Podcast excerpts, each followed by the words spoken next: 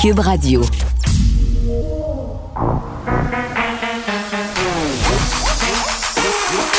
Elle a une opinion sur tous les sujets. Pour elle, toutes les questions peuvent être posées. Geneviève Peterson. Cube, Radio. Salut tout le monde, bienvenue à l'émission. C'est vendredi, plusieurs sujets pour vous, dont des sujets plus légers pour nous aider à passer au travers euh, notre fin de semaine, avoir un bon moral. Mais tout d'abord, euh, si vous ne l'avez pas vu, François Legault qui a la COVID. Et j'ai juste une chose à vous dire n'allez pas lire les commentaires en tour, comme on dirait par chez nous, parce que c'est le festival des élucubrations, des théories du complot, des insultes. Écoutez, il y a des gens qui vont très, très loin sur les médias sociaux. Ça, on le savait déjà, mais vraiment, en dessous de cette annonce du PM, c'est absolument effroyable. Pour vrai, là, si vous avez un peu de temps à perdre et si vous voulez être un peu désespéré de l'humanité, faites-le, allez lire ça ou pas, parce qu'on parlait de se sentir bien pendant la fin de semaine. Là. Donc voilà, on le sait, là, les cas de COVID euh, qui continuent de monter, ce fameux variant BA2 qui serait plus contagieux qu'Omicron, pas plus dangereux, je pense que c'est important de le spécifier. Donc tout le monde va y passer, là. tout le monde va passer à la casserole. Est-ce que c'est moi où j'entendais tantôt mon collègue Antoine Robitaille dire que ça faisait trois fois qui pognait la COVID. Faut-tu pas être chanceux? Antoine, achète-toi un billet de loto rendu là, là. Je veux dire, tu as eu tous les variants. Va te pogner un gagnant à vie, puis espère. Parce que visiblement, les lois de la probabilité jouent euh, en ta faveur. Dossier d'Yves Poirier, je voulais revenir euh, là-dessus, là, sur les gens qui consomment des drogues dans le métro. Plusieurs Montréalais qui estiment, ceux qui prennent le transport en commun, là, que le problème de consommation dans le métro est vraiment pire que jamais.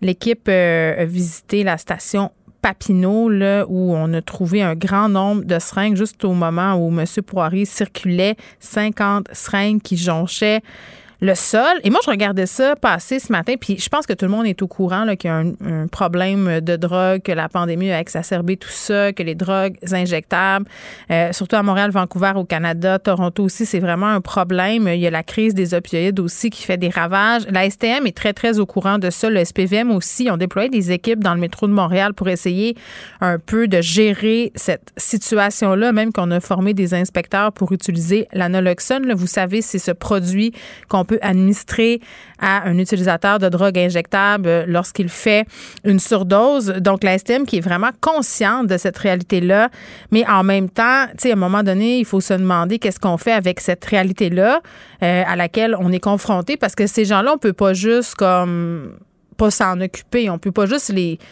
leur dire allez là-bas. Parce qu'à un moment donné dès qu'ils se trouvent quelque part ben il y a des gens pour dire ben là il y a des drogués ici il y a des seringues puis ça devrait pas. Ben puis en même temps je le comprends ce bout là, personne veut trouver des seringues euh, dans le parc hein, près de chez lui là où nos enfants jouent dans les cours d'école. Euh, puis tu sais aussi quand tu prends le métro le matin ou le soir puis là tu vois tout ça ça peut être intimidant pour certaines personnes. Je le comprends ce bout là mais en même temps on fait quoi avec ce monde là pas juste faire comme s'il n'existait pas. Donc on va aborder ce dossier là en fait, ça va être notre point de départ. Parce que euh, moi, ça me, fait réfléchir. C'est bien beau montrer tout ça, que c'est épouvantable, mais c'est quoi la solution? Parce que moi, j'avais envie qu'on soit plus en mode solution qu'en mode dénonciation par rapport à ces utilisateurs de drogue injectables. Surtout quand on sait que depuis quand même bon nombre d'années, l'OMS prône l'approche déstigmatisante par rapport aux drogues, la répression, la condamnation à peu près tous les experts s'entendent pour dire que ça donne rien. Donc, qu'est-ce qu'on pourrait faire pour gérer ce problème-là, puis composer aussi avec un phénomène qui est tout à fait humain, celui du pas dans ma cour? Parce que regarde, moi, je suis assis ici en train de vous dire, ben il faut les tolérer, ces gens-là. Mais demain, si tu me disais, hey, Jen, on va t'installer un centre hein, d'injection supervisé dans la ruelle en arrière de chez vous, là, il va y avoir une bâtisse, là, on va prendre tel building communautaire, puis ça va être là que ça va se passer. Ben, je suis pas sûre que j'aimerais ça, d'avoir cette clientèle-là parce que j'ai des préjugés comme tout le monde, parce que j'aurais peur pour la sécurité, parce que je me disais, je me dirais, pardon, ben écoute, mes enfants vont jouer. C'est toutes des réactions humaines qui sont qui sont pas super cool, mais autant être honnête, là, je pense qu'on les a tous. Donc on va parler de ça et on aura quand même euh, quelque chose d'assez formidable. Jasmin Lemieux Lefebvre euh, et sa famille en Pologne qui accueille des réfugiés depuis des semaines, des réfugiés ukrainiens. Il va venir nous expliquer comment ça se passe euh, parce que, bon, dans son cas précis, le papa a dû rester derrière en Ukraine. Donc, il héberge une petite famille, euh, même avec le chien.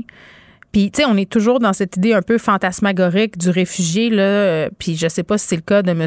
Jasmin Lemieux Lefebvre. On lui posera la question est-ce que c'est ce à quoi il s'attendait? Qu'est-ce que ça implique comme aide? Parce que là, je pense qu'il facilite un peu leur entrée au Canada.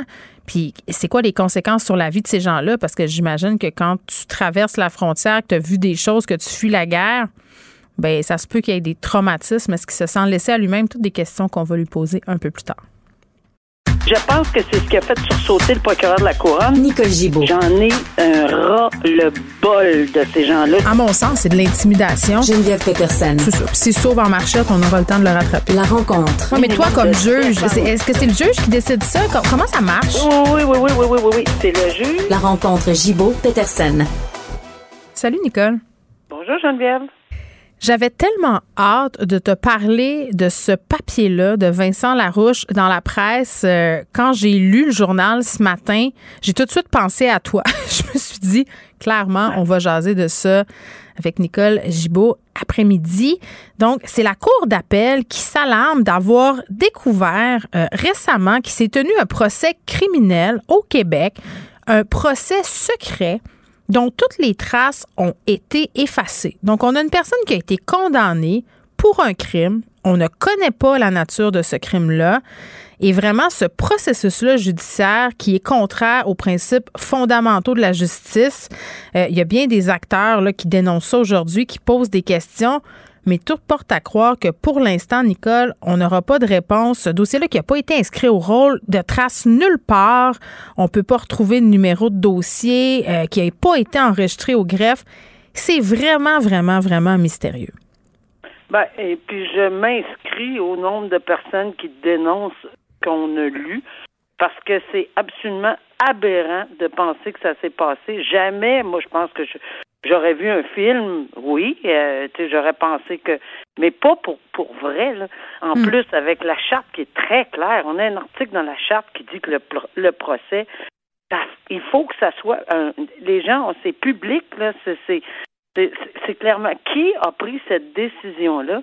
Euh, parce que le tribunal doit être indépendant, impartial, puis tout ça, ça se fait à l'issue d'un procès public et équitable. C'est ça que la charte dit. Alors, qui a pris cette décision-là? Pourquoi? Je peux comprendre certains éléments dans ce dossier-là? Oui, j'ai eu à, faire des choses absolument incroyables pour la protection des gens dans, dans la salle de cours, des informateurs, parce que vous avez, le public a peut-être pas idée, là, mais le danger dans lesquels ces informateurs-là. Euh, oui, parce que ça, ça serait peut-être ça dans ce cas-ci, un informateur ben, ou une informatrice de la police, c'est ça. C'est sûr que c'est ça. On ne connaît même pas si c'est une femme ou un homme, hmm. mais il y a des moyens. Euh, c'est, on n'est pas à notre première fois dans un système judiciaire au Canada où il y a un informateur ou une informatrice qui témoigne et qui est en danger. Là. Hmm. C'est, ça arrive plus pas nécessairement pas tous les jours, là, mais ça arrive souvent. Et souvent, on, on, est, on est avisé comme juge, euh, la couronne est avisée, tout le monde est avisé. Euh, il faut prendre des mesures exceptionnelles, le huis clos, euh, bon, avec un paravent, j'ai déjà vu, la voix changer, bon, etc. aussi le caviardage dans mais, Oui, mais OK. Donc, dans quel monde ça pu être possible euh, parce que visiblement c'est un processus légal donc c'est légal de le faire j'imagine c'est ce qu'on va écoute moi je, je t'attends moi moi je le vois pas là non? je, non je j'imagine qu'on va obtenir des réponses mais en ce moment tout ce qu'on comprend c'est que ça s'est passé et que la cour d'appel dénonce haut et fort que c'est une procédure secrète qui hmm. est absolument contraire au droit criminel. Alors, c'est et constitutionnel, évidemment. Là. Alors, c'est ce que la Cour d'appel dit. Donc, il, ça prend des. Il y a quelqu'un qui va devoir fournir des réponses, de toute évidence. La Cour d'appel là, a été saisie de quelque chose hum. et elle le dénonce. est-ce qu'il y aura une enquête euh, ministérielle? Mais j'ose espérer qu'on va le faire. On a vu que le bureau du ministre de la Justice, puis c'est normal, là, on, et pas pour commenter quelque chose qui, vient de sortir comme ça, une décision de la Cour d'appel. Fait qu'il faut vraiment avoir du recul puis se pencher. Je pense que ça va être important. C'est sûr qu'on voit euh, dans différents procès, différents procédés pour cacher l'identité. Puis on, le comprend, là, il y a des raisons majeures de vie ou de mort. Clairement, et sans donner d'exemple particulier, on a retrouvé les informateurs dans des bancs de neige avec une balle euh, dans le corps. C'est clairement, c'est extrêmement dangereux. Mais, mais tout ça pour dire qu'il y a des moyens autres que là, je sais même pas comment tout le monde peut concocter à ce point-là euh, euh, un, procès aussi secret. Ni les greffiers, ni le juge, hmm. ni, ni, les avocats, ni, ni, ni le greffe. Il n'y a pas de numéro, il n'y a pas. Les, témoignages, euh, ça, a été fait à l'extérieur. Non, ça ne ça tient pas la route. Là. j'ai vraiment, vraiment hâte de voir comment on va répondre à ceci. Et puis, la confiance envers le système de justice, euh, ben, c'est sûr, que c'est un impact direct. Là. Parce qu'il faut que le public pense que les procès sont tenus, puis qu'il n'y a pas ben, d'apparence de procès, puis de verdict euh, décidé d'avance, en quelque sorte. Là. Ben, absolument. Puis tu m'aurais dit la semaine dernière, est-ce que c'est possible, Nicole, d'avoir un procès dans le secret? Et je t'aurais dit haut et fort, jamais de la vie. Donc, il faut se souvenir de ne pas dire jamais, hmm. parce que jamais de la vie, j'aurais pensé lire ça que de voir qu'il y a un procès aussi secret. Et euh, ça prend des réponses, là, parce qu'on ne peut pas laisser le public penser justement qu'il y a des choses qui se passent en coulisses. Ben oui. Ça, ça, se peut pas. La justice ne peut pas être une mise en scène. Non, puis il y, a un verdict qui est tombé coupable ou non coupable. Les deux parties avaient le droit d'aller en appel. Là, ici, il y a, la personne en question, on ne sait même pas, je répète, c'est un homme ou une femme, euh, est allé en appel. C'est seulement à cause de ça là, que ça s'est su. Donc, il faut absolument fermer toutes les fissures puis de rassurer le public dans l'administration de la justice que ça, c'est une erreur. Là. Ça, mm. ça peut pas. Ou si c'est pas une erreur, là, qu'on nous explique vraiment pourquoi. Là, puis avec. Euh, ben, clairement, on aura des réponses. Là. Le ministre de la Justice, je vois mal euh, comment il peut tolérer ça puis pas demander des comptes. Euh, voit de la liberté, Nicole, développement dans ce dossier-là, le deux des organisateurs, euh, l'une qu'on connaît bien, Tamara Lich et Chris Barber, ont de nouvelles accusations qui seront portées contre eux. Oui, puis euh, Patrick King, euh, il y, y, en a plusieurs. Il y a, vraiment eu euh, mm. bras-le-bas de combat, c'est le cas de le dire, là, à, la cour à Ottawa.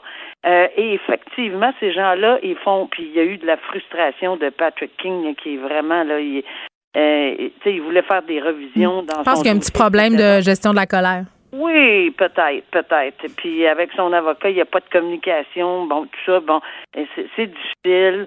Euh, eh, bon, OK, mais ils ont fait énormément de chemin en déposant la couronne, en tout cas. Euh, puis ça me surprend pas parce que lorsqu'on arrête quelqu'un, euh, l'enquête, arrête pas là, là. Ils ont continué dans leur enquête. Ils se sont probablement aperçus qu'il y avait d'autres infractions qui avaient été commises. Puis ça va continuer, là. Il y a peut-être euh, des centaines et des centaines de personnes qui sont accusées, puis vont peut-être avoir d'autres euh, accusations. Pourquoi? Parce que au fur et à mesure que les enquêtes se, développent, mais on trouve euh, des, des une certaine preuve qui fait en sorte qu'on le propose au, au, au, DPCP, à la couronne en Ontario. Et là, ici, c'est il y avait déjà des accusations, il y en avait quatre, là, M. Patrick euh, euh, King, Patch King, et là maintenant sont rendus à une dizaine d'accusations d'intimidation, de complot, de ci, de ça. Mm. Euh, il y a des accusations extrêmement sévères, sérieuses, c'est-à-dire, pour lesquelles ils devront faire face. Et, et, là, ben, est-ce que ça va changer la donne pour la remise en liberté, parce que euh, c'est sûr que si M. King veut demander une revision, parce qu'on sait que Leach l'a eu, la madame, euh, et, et, Barber est en liberté, ben c'est sûr que Patrick King se sent seul dans son coin et il veut possiblement demander une revision, mais on verra si ça va être ouvert. Mais il y a hmm. vraiment une dizaine d'accusations euh, en tout maintenant au lieu de quatre pour les les voyons les leaders du convoi. Exactement. On fait un retour euh, sur un sujet dont on a jasé tout tout récemment, euh, le dossier de Gilles Pimparé, qui en 1979 a commis avec une autre personne un double meurtre. Là, ce sont ces adolescents qui avaient été battus, abusés et jetés en pas euh, d'un pont à Montréal. bon, lui est en prison depuis très très longtemps, M. Pimparé. Puis on parlait de sa possibilité là, de demander une libération conditionnelle était rendu à sa neuvième fois. Ça fait 50 ans qu'il est en prison. Ça lui a été refusé. Oui, encore une fois, puis cette semaine, ça tombait pile parce qu'on parlait de ça, puis ensuite on avait le dossier d'Alexandre Bissonnette, puis les Mm. gens qui disaient que 25 ans de prison c'était passé, alors qu'on a toujours dit que c'est pas 25 ans de prison, mais c'est un minimum avant de demander une libération conditionnelle. Puis je l'ai cité souvent dans les médias, le pain Paris en est un exemple. là. Il y en a d'autres au Canada. Il y a plusieurs autres ex- exemples au Canada où on a on a Be- Bernardo, il, a, il a pas fait Oui, juste Paul Bernar- 25 ans, là. Bernardo, euh, Carla Paul. Bernardo euh, à Toronto avec les atrocités, là, Ouais. des viols des, des, des du meurtre des deux jeunes filles. Mhm. Euh, Il y a Pixton, il y a Olson. Il y en a plusieurs qui sortent pas de prison puis qui sortiront probablement jamais. Mais là, Pain Paris, est de rendu à 68 ans, là. Il est rendu à 68 ans, ça fait neuf fois, et il semble que son équipe là, euh, a dit à la commission des libérations conditionnelles, c'est- une personne qui aurait, puis c'est c'est ce que les commissaires ont retenu, euh, une criminalité précoce, persistante et grave, avec en plus une composante sadique pour posant de remettre ça en liberté. Là. Alors, on a remis, puis il y a des risques énormes, donc risques inacceptables.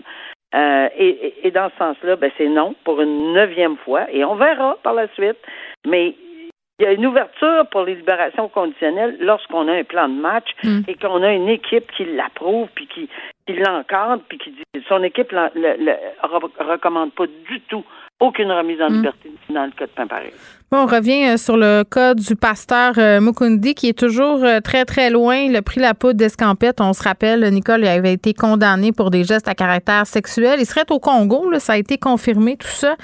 Là, euh, c'est à sa femme qu'on s'en prend, entre guillemets, le fils qui lui réclame 31 000 Oui, ben c'est un petit peu euh, c'est commun, hein. C'est une aventure un peu commune, là, parce Mm. qu'il y a plusieurs choses qu'ils avaient en commun. Mais quand on regarde la panoplie, il y a une quantité de la saga de ce couple-là, parce que c'est c'est effectivement une saga, là. Euh, lui qui est arrêté, fait face à des accusations. Il y a eu euh, évidemment des, euh, des perquisitions à son centre évangélique. Euh, il, il- il est toujours. euh, il euh, fait des lives pour narguer la police, narguer le système de justice canadien, euh, tout Il ça. a là. été condamné à huit ans d'emprisonnement, plus deux parce que c'est pour des chefs d'accusation d'agression sexuelle. Il s'est sauvé. La Cour d'appel, malheureusement, l'avait remis en liberté en disant, ben oui, il va revenir. Ben non, il n'est pas revenu. On est tellement pas surpris. Mais euh, ceci dit, le fait que sa femme également a tenté peut-être d'aller le rejoindre, maintenant elle fait face à des accusations. Euh, alors cette dame-là aussi fait face à des accusations. euh, de, de- je pense que c'est d'avoir tenté de, je sais pas, d'influencer un témoin ou quelque chose Oui. du genre. là. Ben, elle était rentrée en contact, en fait, avec un témoin. ça. N'avait pas le droit. Ouais. accusés d'avoir harcelé, c'est ce que je lis, là, harcelé une présumée victime, Mhm. Paul Mou- Mukendi. Et là, ben c'est sûr, il y a des hypothèques euh, légales qui sont euh, parce qu'il y a des problèmes avec on paye pas les impôts, j'imagine. Mais quand Alors, tu crois pas au système de justice, les chances pour que tu paies euh, Ouais. l'impôt qui relève de ce système-là sont minces. Je pense que c'est ça. Ça, c'est l'impôt, mais il y a aussi des demandes de reprise en paiement sur une grosse propriété, là, Ouais. parce qu'il y a des, ce qu'on appelle des préavis d'exercice pour une prise en paiement, parce que sûrement qu'ils ne payent pas l'hypothèque. Alors, euh, non, ils sont pas au bout de leur peine.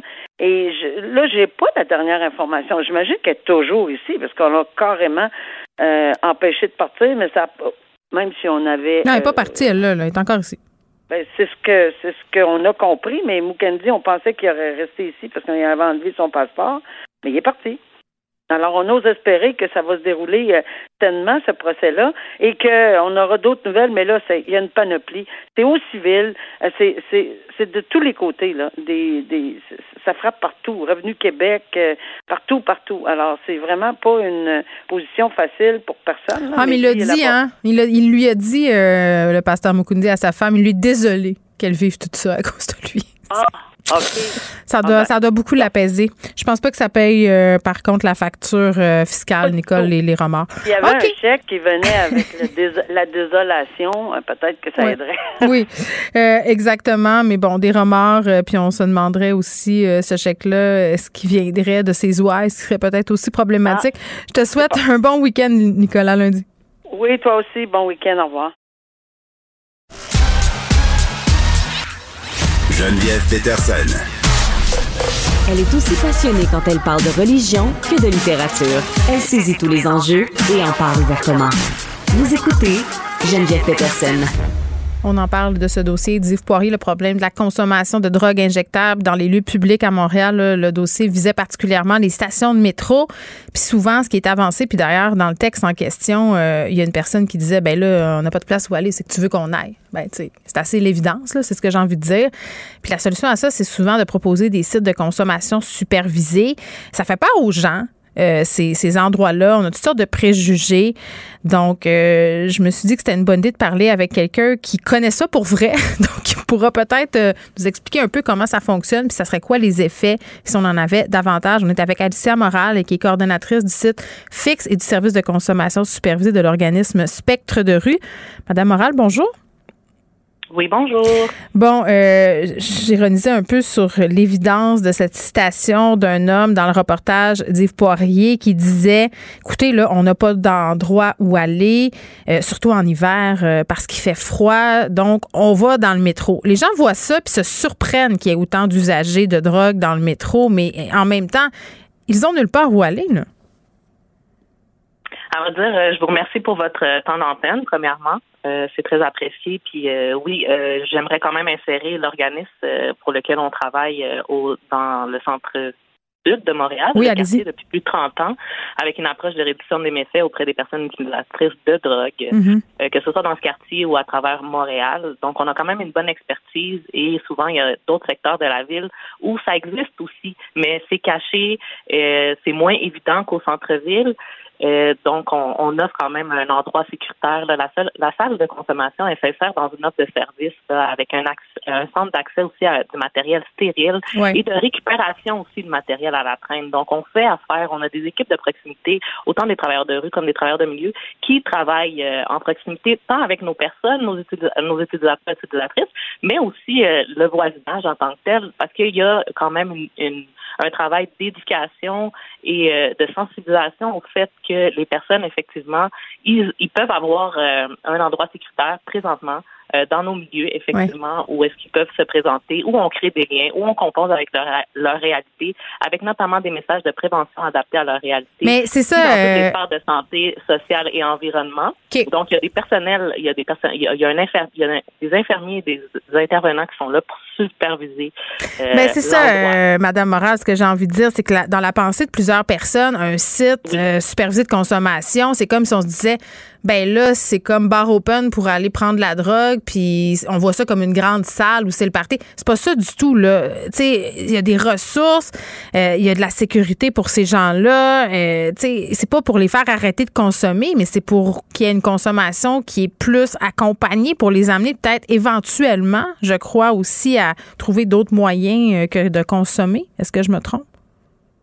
Oui, puis euh, il y a deux. Il n'y a, pas de jugement. J'aimerais répondre à quand même.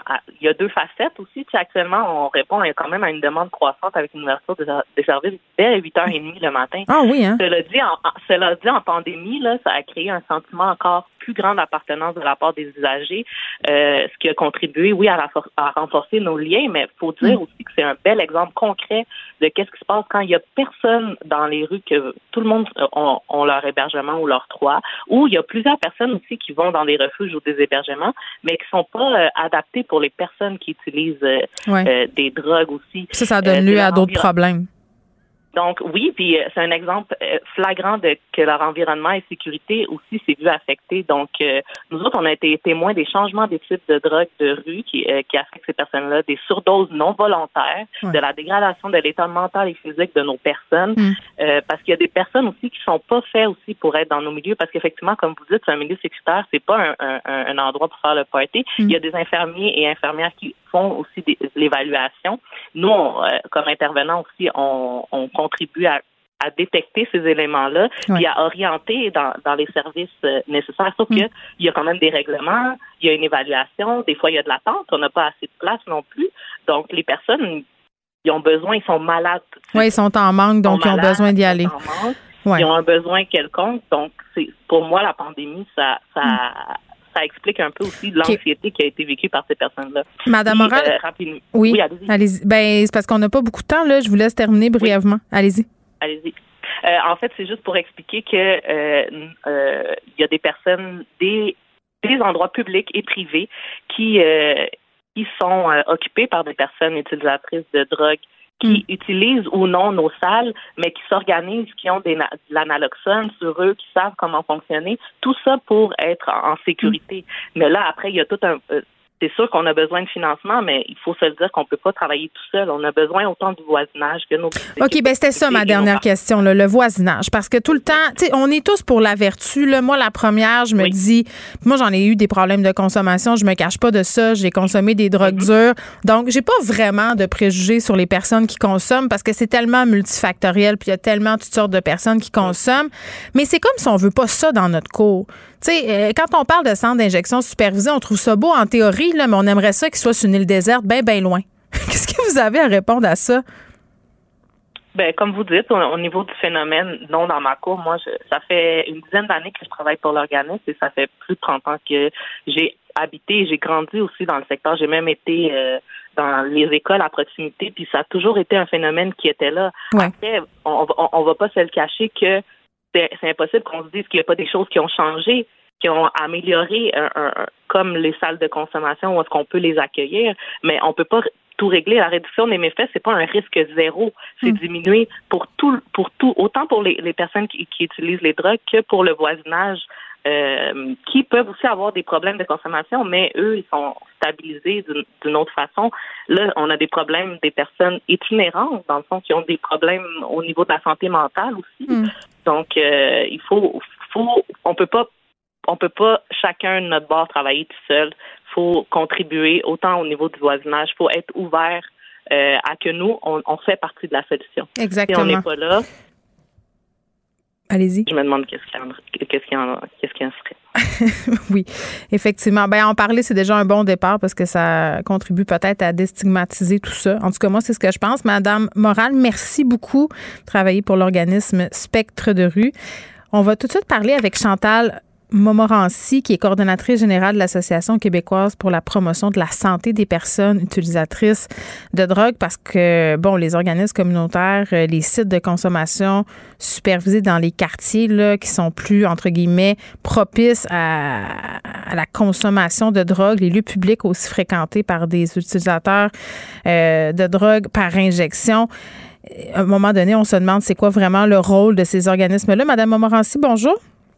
Bonjour. Bon, euh, on a commencé un peu la discussion avec une personne qui travaille sur le terrain pour Spectre de rue. Puis ce qui revient souvent, puis ce qu'on voit depuis quelques années, même euh, l'OMS a fait des publications là-dessus, c'est le côté de la déstigmatisation. Puis ça, je pense qu'il faut un peu expliquer parce que l'approche qu'on a eue dans l'histoire par rapport à la consommation de drogue, c'est la répression, c'est l'interdiction, c'est de rendre ça tabou. Puis il y a bien les. C'est ça. Donc euh, là, on est rendu où par rapport euh, à l'approche gouvernementale des drogues? Est-ce qu'on s'en va tranquillement vers là avec la, évidemment, légalisation du cannabis, qui est une drogue qui est moins, entre guillemets, dangereuse que les opioïdes, mais tout de même? Ben, j'ose croire qu'on n'y va pas si tranquillement que ça parce que pour nous, c'est urgent. C'est des vies qui sont en jeu. Euh, c'est une question de, de minutes, d'heures à chaque euh, à chaque jour, une personne meurt de surdose en ce moment au Québec. C'était mm. dans un article de la presse publié ce matin. Mais j'en suis pas revenue, moi. J'en suis pas revenue de cette statistique-là au Québec. Imaginez. Oui.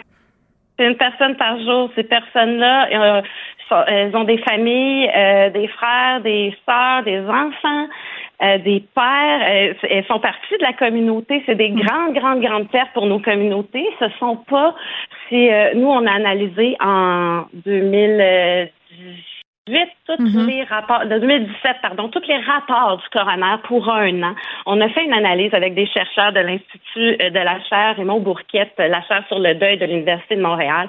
Et on apprend que les personnes qui décèdent de surdose, c'est pas les personnes que vous croyez, c'est pas la personne que vous imaginez nécessairement. Souvent, ce sont des personnes seuls, des hommes qui ont plus de 50 ans, qui sont à la maison et qui ont, qui ont consommé seuls. Euh, on n'est pas dans l'image qu'on se fait et l'image qu'on nous a donnée dans le super reportage de TVA hier.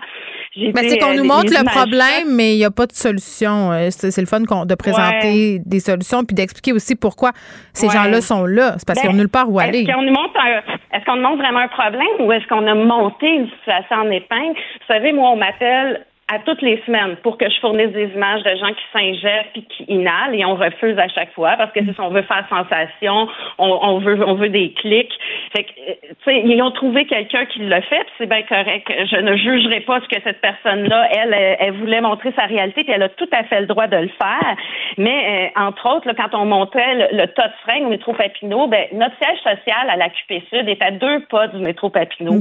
Et euh, nous, on pense que c'est un bac de fringues qui est tombé sur les rails la semaine dernière. C'est le même de fringues qui est là depuis des semaines, puis la ah. J'imagine. Ben, c'est quand même une bonne information. Mais c'est une bonne information que vous me donnez là, ben là quand même, ben Madame oui. Montmorency. Ben oui, parce que parce que ce sont, c'est pas à tous les jours qu'il y a 300 euh, fringues jetées sur les rails.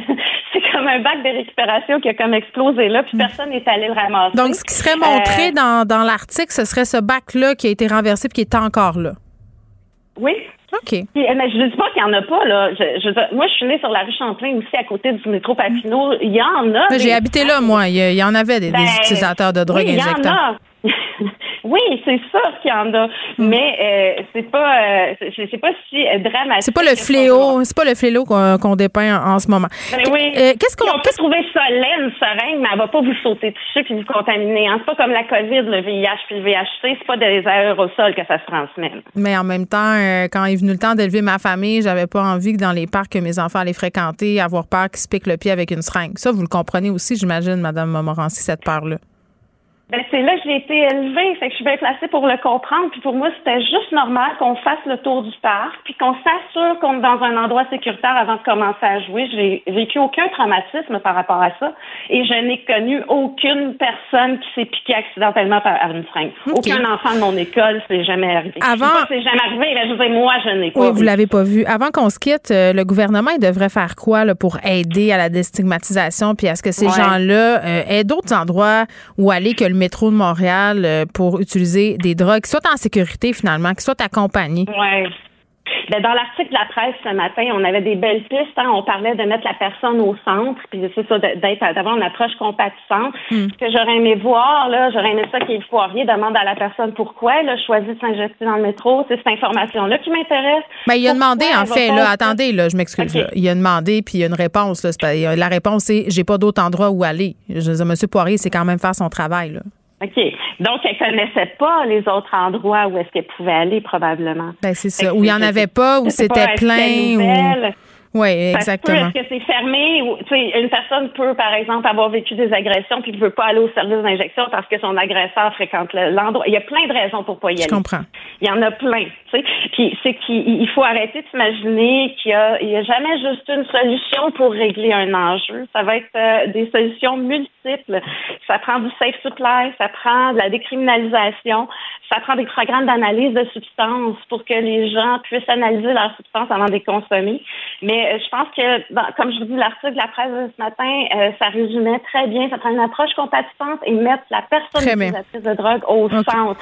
Vous parliez de voisinage tout à l'heure. Je, je, je vais terminer en vous disant ça. N'oubliez pas que la personne utilisatrice de drogue était là avant les autres. C'est son quartier. C'est, elle est une voisine. Oui, mais la cohabitation, il faut que ça se fasse des deux côtés. C'est ce que j'ai envie de dire aussi. Il euh, faut que les gens fassent preuve d'ouverture et de respect des deux côtés. Moi, je pense. Puis il faut donner des ressources. Évidemment, je pense que c'est ça l'honneur de la guerre. Chantal Montmorency, merci beaucoup de nous avoir parlé. Merci à vous. Bonne fin de journée. Pour elle, une question sans réponse n'est pas une réponse. Geneviève Peterson. Cube Radio. Vincent est là. Salut Vincent. Salut Geneviève. Euh, quand même, une nouvelle, euh, bon, on s'y attendait peut-être un peu, mais c'est quand même un surprenant puis poche. oui.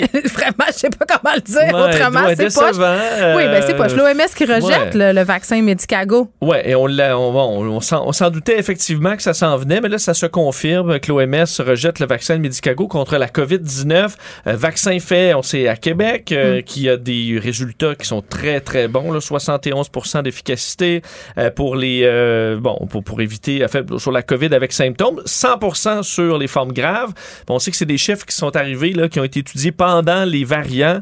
Donc, euh, c'est très bon là, pour le, résultat de Medicago. Mais là, c'est le dossier du, euh, du cigarettier Philip Morris qui a euh, plus de fait 21% des parts. L'OMS a des politiques très claires à ce niveau-là. On ne fait pas affaire avec des cigarettiers. Ils ont fait assez assez de morts comme ça. Je pense que c'est comme ça qu'on le voit. Oui, mais là. Euh, mais là, ce que ça fait, c'est que l'OMS ne l'approuve pas. Euh, ça n'empêche pas de l'utiliser au c'est un Canada. vaccin. Je veux dire, c'est un peu. Ben- c'est un peu. Je comprends, je, com- je comprends ce que tu dis. Là. On veut pas encourager l'industrie du tabac. Mais là, cet homme-là a quand même participé financièrement au développement d'un vaccin pour lutter contre une pandémie. Écoute, je sais pas, là. si, Sont plus si catholiques que le pape? Si, si le, le- si et si le feu pogne puis il y a quelqu'un de Philip Morris là, qui vient défoncer Avec la porte pour nous sortir avec dirait est-ce qu'on va refuser? que je vais dire oui. Ben, c'est ça. Moi, il y a deux, deux- il y a deux angles là-dedans qui semblent que beaucoup de gens se grattent la tête. Là. Euh, pourquoi euh, le Medicago n'a pas réglé ça d'avance? Parce que c'est une politique qui est connue. Euh, à la fois, on peut pas. Ceux qui disaient que Medicago avait caché euh, faire affaire avec Philip Morris, c'est pas vrai. Il y a des articles qui datent de plus d'un an qui, qui parlaient de ça.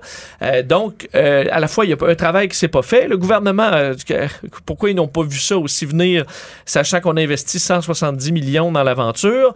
Et du côté de l'OMS aussi, où tu dis, OK, là, on est en pandémie, des compagnies là, qui font des vaccins crédibles, efficaces, qui peuvent servir et aider l'humanité. C'est pas comme si on pouvait s'en passer. deux- là. mais il y en a pas Dans 200. certains pays, on avait de la misère à se fournir pendant la deuxième vague et tout ça. dire. mais il faut qu'il y ait un travail qui se fasse pendant le développement. Dire, Ouais. OK, ben, c'est qui qui vous finance? Ah, ben là-dessus, attendez, là, euh, il faut, faut que, faut, on pourra pas approuver si vous êtes avec Philip Morris, essayez de changer ça.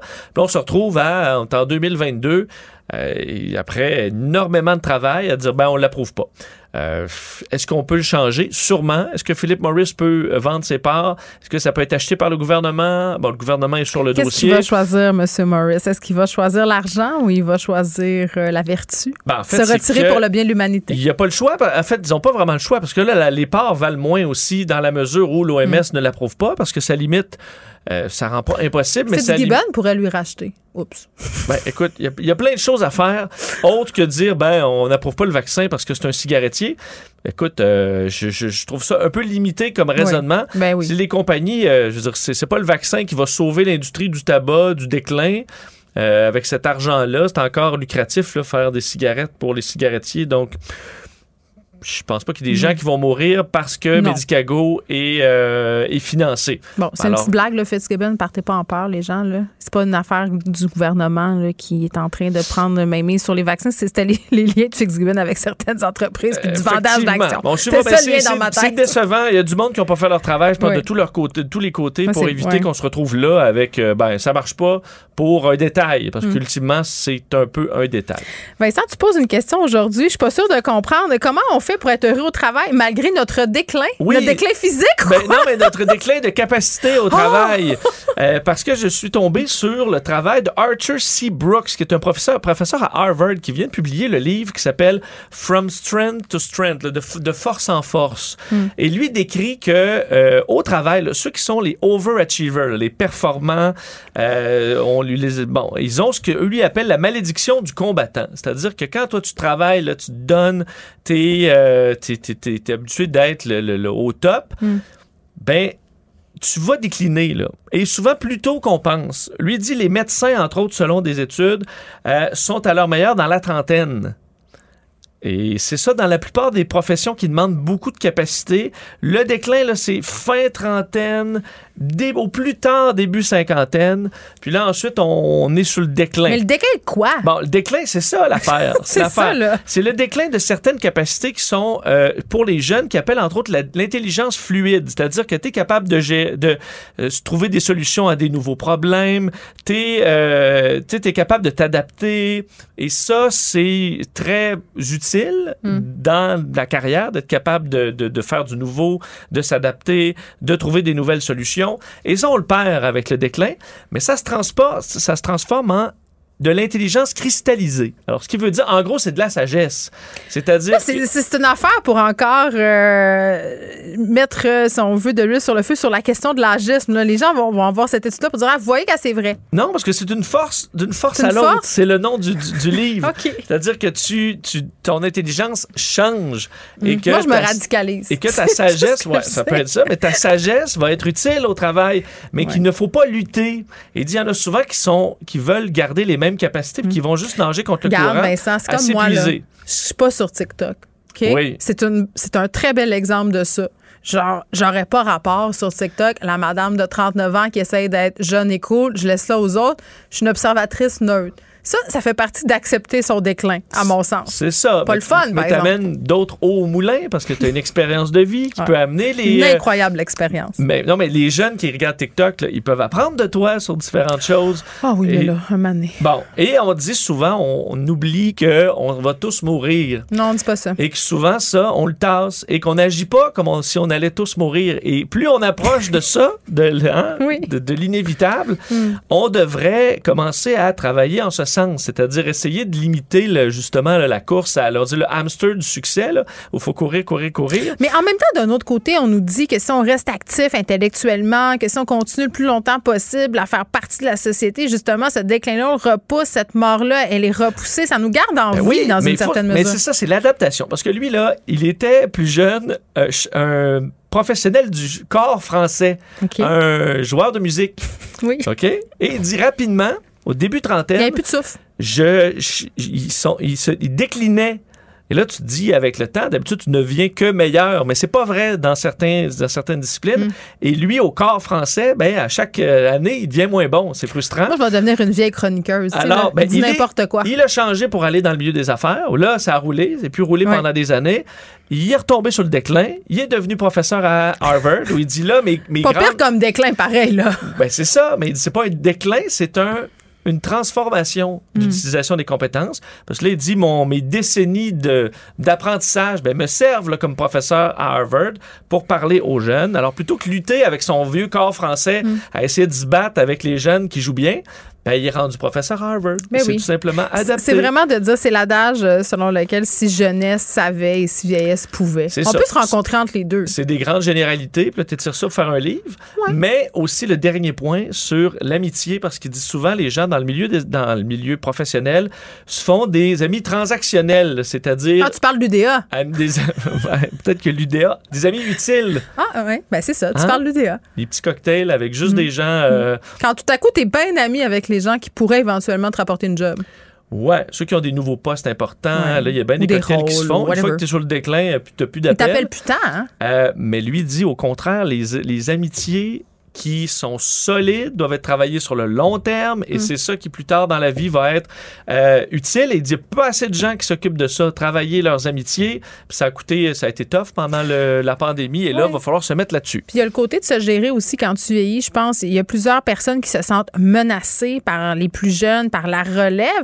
Je trouve que les gens qui réussissent bien professionnellement longtemps ont tous un point en commun, Vincent. C'est cet atout de pas voir les jeunes comme une compétition, mais de s'en entourer puis de transmettre quelque chose. Ça te permet de rester plus longtemps quand tu fais ça. absolument Mais c'est difficile pour l'ego. et si ouais si capable tu comprends qu'ils vont plus vite que toi mais tu es capable de les aider Mais tu peux les aider, puis eux autres, ils, et ils ton te feedent, expérience va leur éviter ils te peut-être des, ben des oui. erreurs Puis et eux, ils peuvent t'apprendre plein d'affaires aussi, là. Notamment à faire des TikTok. ouais des fois on est peut-être de pas s'essayer On n'ira pas. Vincent, toi Ouais, puis moi. non, C'est- non. on, on a fait un pacte comme celui de ne plus jamais commander de Uber, mais celui-là, ben là échoue je, la- je tiens euh, je tiens le coup là ben non, t'en as commandé tantôt. non mais c'était Ah, pas vous moi qui l'avez l'ai pas commandé fait? Ben Ah, oui, mais je- là, c'est- hey, ça, là, c'est vraiment jouer avec les règles. Va-t'en manger tes dumplings. Ne vous laissez pas berner par ces prises de position saisissantes. Geneviève Peterson est aussi une grande sensible. Vous écoutez Geneviève Peterson. On parle à Jasmin Lemieux Lefebvre euh, qui a décidé avec sa famille d'accueillir depuis déjà deux semaines des réfugiés ukrainiens. Monsieur Lemieux Lefebvre, bonjour. Bonjour. À défaut d'avoir Joe Biden à Varsovie, vous avez Jasmin. Ben, non. Je pense que je trouve ça quasiment mieux. Ce sera moins sur la cassette, disons ça comme ça. bon, euh, vous êtes québécois, vous vivez à Varsovie. Je pense qu'aujourd'hui, c'est la fête de votre fille. là. Elle a 12 ans. 12 ans. Puis ma fille, là, est-ce que je peux lui rendre hommage en premier? Ben oui, allez-y. Parce que euh, la- euh, accueillir une famille c'est, de réfugiés, c'est un moment très important dans une vie. Puis euh, aujourd'hui, c'est sa fête. Et euh, ça fait trois ans que son anniversaire, le 25 mars, doit être complètement chamboulé. Euh, il y a deux ans, pandémie. L'an dernier, pandémie. Puis là, euh, sa chambre, qui est comme habituellement un lieu important pour accueillir une fête d'amis, ben, a été prêtée à une famille ukrainienne. Elle était vraiment extraordinaire. Puis là, cet après-midi, on revient, là, une super journée, papa-fille. On a acheté les cadeaux. Euh, planche à roulettes, trottinette, un casque cool pour aller avec. Puis tout de suite après notre entrevue, c'est avec la famille qu'on accueille, sushi et gâteau d'anniversaire. Donc, c'est une, belle journée. Puis dites-moi, Jasmin, parce que là, vous me parlez de votre fille, qu'elle a prêté sa chambre et tout. comment ça vous est venu cette idée-là d'accueillir des, réfugiés? Est-ce que ça allait de soi? Puis est-ce que, euh, en quelque sorte, il y a eu une discussion familiale avant pour parler des, répercussions et de comment ça allait venir euh, chambouler la vie familiale finalement? Bien, pour être franc avec vous, au début, ça n'allait pas de soi parce que, bon, on vit dans un condo euh, à trois chambres, mm. une chambre pour chaque enfant, puis pour mon épouse et moi, puis une grande salle commune là, qui sert euh, cuisine, salle à dîner, salon. Fait que là, on se disait, est-ce qu'on est appelé à ça? Mais là, ça rentrait par centaines de milliers de réfugiés à chaque jour. Puis la journée où il a un million, le chiffre psychologique a frappé, c'est là qu'un ami québécois m'écrit par Messenger, dit, écoute, euh, j'ai une amie euh, qui a une cousine à Kiev, elle veut quitter avec sa fille et leur petit chien. Euh, mais ils ont comme peur de ce qui va arriver à la frontière polonaise. Hein. Euh, est-ce que, vous, connaissez... Peur de ne pas avoir d'endroit où aller? C'est ça, de se retrouver devant l'inconnu. il y a déjà plein d'incertitudes. Un autre inconnu, c'était comme... Puis là, avec mon épouse, là, ça a pris vraiment 60 secondes. Hmm. C'était comme clair, écoute, on va pas euh, passer la POC à quelqu'un là-dessus. Il faut dire oui. Alors, on a dit, attendez, juste conseil familial. Donc, on a quand même pris le soin d'en parler avec les enfants qui ont compris que oui, il, fallait s'ajuster.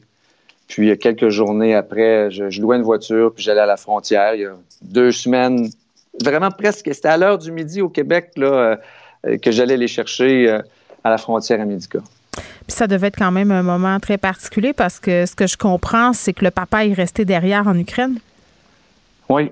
Donc, juste avant, évidemment, j'ai pas vu ce, ce moment-là, mais je sais qu'il s'est passé de l'autre côté de la frontière. Hmm. Et là, euh, quelques minutes après, enfin, peut-être une heure, euh, là, je les accueillais. Alors, il y a la barrière de la langue. Euh, c'est une famille russophone. et puis, le voyage, pas beaucoup parlé. Moi, je me suis juste assuré de leur dire est-ce que vous voulez aller à l'arrière toutes les deux, enfin, toutes les trois, avec le petit chien aussi. Et puis, là, c'était mon rôle au début, c'était chauffeur. Puis, euh, je trouvais génial que la radio privée principale polonaise avait créé une antenne en ukrainien. Puis moi, je ne savais pas. Fait que je commence à zapper pour trouver quelque chose de comme euh, euh, comforting radio. Là. Mm-hmm. puis là, ils entendent de l'ukrainien. Puis donc, ça sans pause publicitaire, de la musique pour changer les idées, des messages d'intérêt public. Fait que ça, ça a été comme notre 30 de son pour un, voyage qu'on va se rappeler longtemps. Et là, ils sont, ils sont chez vous, évidemment, euh, avec le petit chien et tout ça. Est-ce que, bon, vous, vous n'êtes pas un psychologue, vous n'êtes pas formé, j'imagine. Euh, non.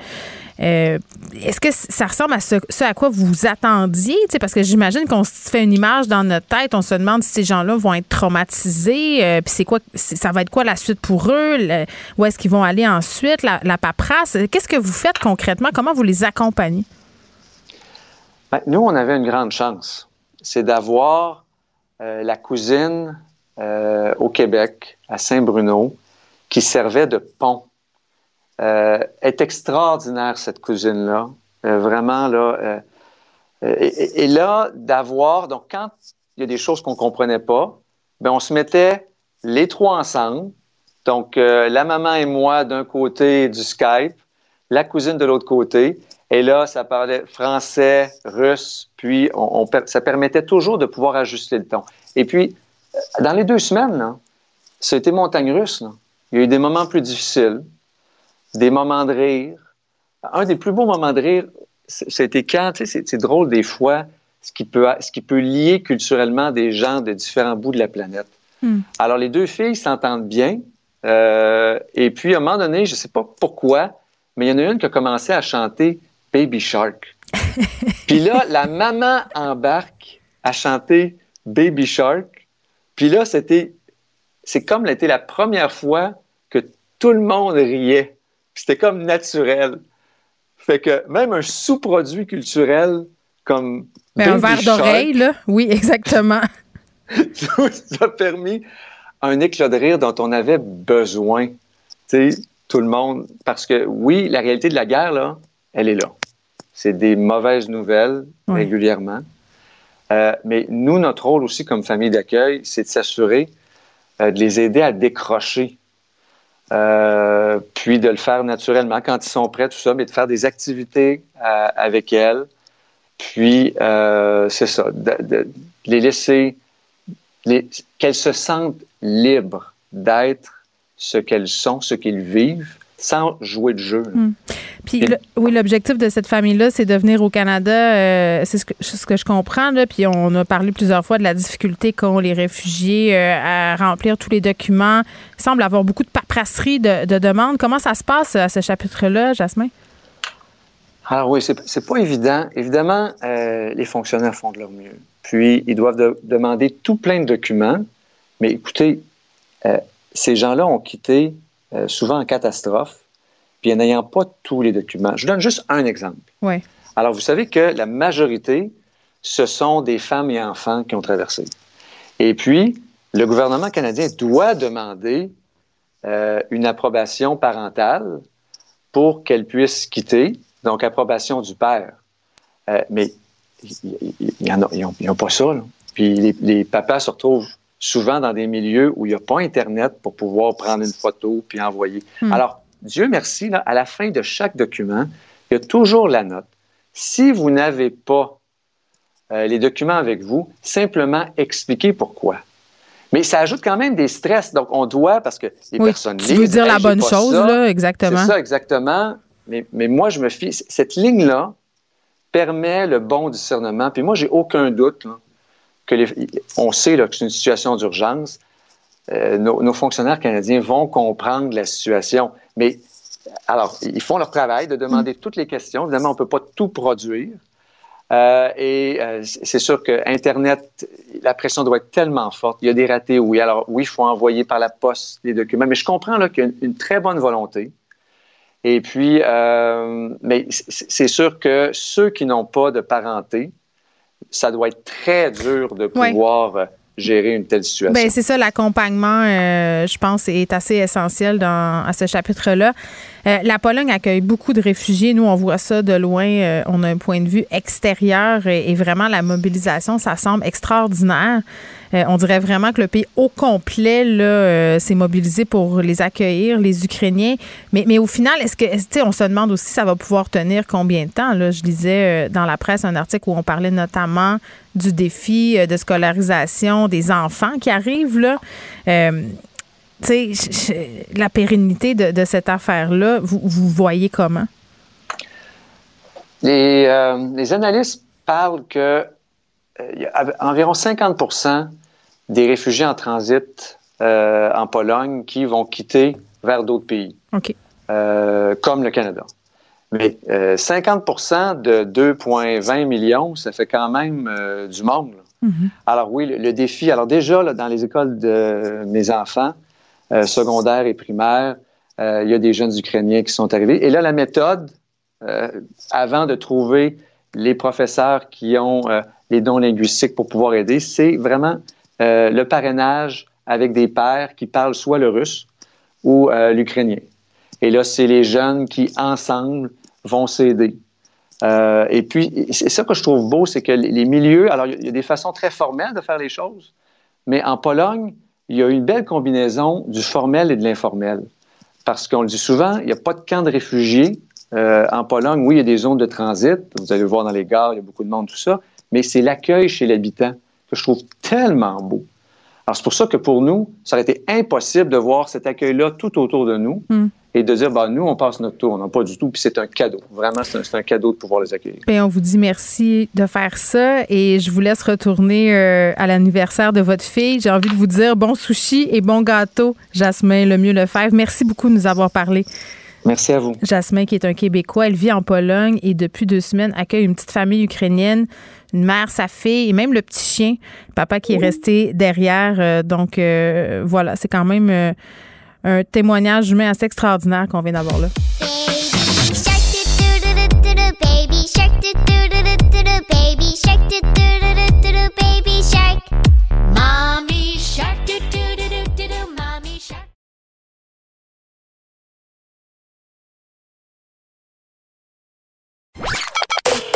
Joignez-vous à la discussion. Appelez ou textez le 187 Cube Radio 1877 827 2346. Hello. Cube Radio. Cube Radio. En direct à LCN. On sait depuis le début euh, du conflit en Ukraine, Geneviève, euh, les images atroces qui nous proviennent de l'Ukraine. On pense au bombardement de, du théâtre de Mariupol, 300 morts, des femmes, des enfants, l'attaque de cliniques médicales, des maternités. On a tous en tête hein, cette femme qui a accouché, mais finalement qui est décédée. Les femmes qui sont aussi durement touchées par le viol. Et c'est sujet de ta chronique aujourd'hui dans le Journal de Montréal. C'est très dur, mais en même temps, c'est important d'en parler. Alors, le viol qui est utilisé un peu comme arme de guerre? Oui, euh, bien sûr. Puis je veux juste un peu euh, avertir les gens qui ont peut-être des sensibilités avec ce sujet-là, là, qui va être question de violence sexuelle. Tu le dis, viol comme arme de guerre et vraiment, on le sait, là, dans tous les conflits, euh, et ça depuis toujours, là, les femmes sont touchées puis sont peut-être touchées autrement que les hommes et le viol fait partie des stratégies militaires depuis très, très longtemps. Puis pourquoi je parle de ça aujourd'hui? En fait, c'est que le procureur général de l'Ukraine a porté des accusations contre des soldats russes. Et vraiment, moi, quand j'ai vu ça, Marc-Claude, j'étais comme bien des gens, je pense, à la maison, je me disais, ben voyons, le viol comme arme de guerre, il me semble que c'est quelque chose qui appartient au passé. Il me semble que c'est quelque chose qu'on ne devrait plus voir parce que il y a quelque chose euh, qui s'appelle les règles de la guerre, l'éthique de la guerre. Ça a l'air d'un concept euh, quand même qui est assez paradoxal là, parce qu'on sait qu'en temps de guerre, il y a des choses euh, atroces qui se passent. C'est une zone très grise. Il y a des dérapages Mais souvent. ce qu'on des- sait, c'est qu'on devrait, en principe, protéger les civils.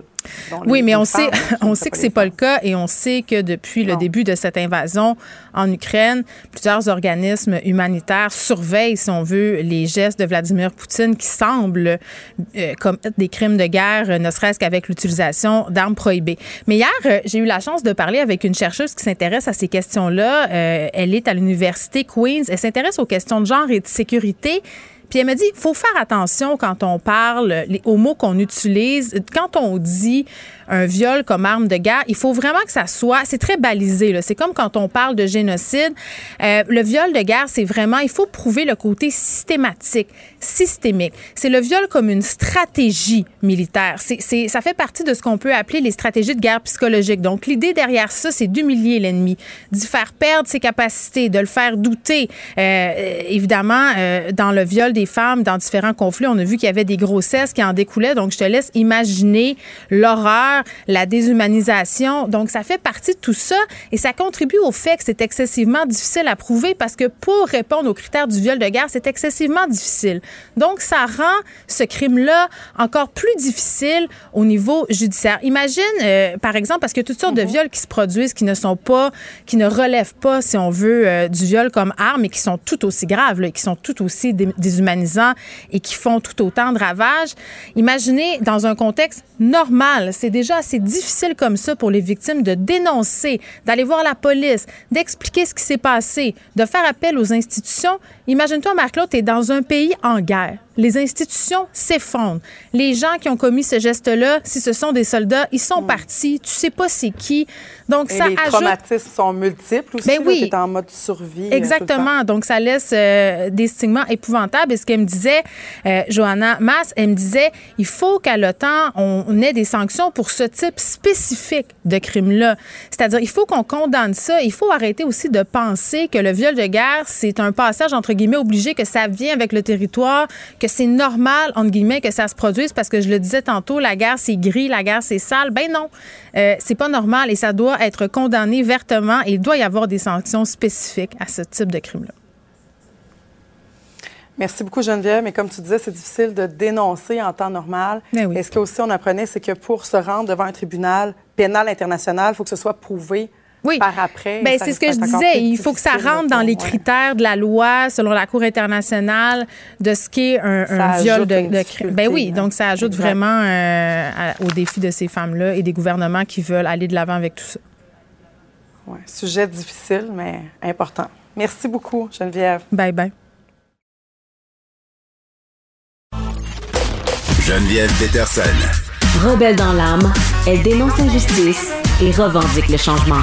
Il n'y a pas de vision d'ensemble. Marc-André Leclerc. On fait ça pourquoi, là? Elle fait ça pour le show ou vraiment c'est pour encourager les autres à le faire? Euh, c'est pas clair. Elsie Lefebvre. Il proposera ça aux Québécois puis les gens diront oui ou non. Moi, je vois vraiment pas de problème Ça veut là-dessus. dire, ok, non, mais ça veut dire, Elsie, que la meilleure solution, Oui, Faire un débat. tout le monde sort un peu gagnant de ça. La rencontre, Lefebvre, Leclerc. Salut Elsie, salut Marc-André.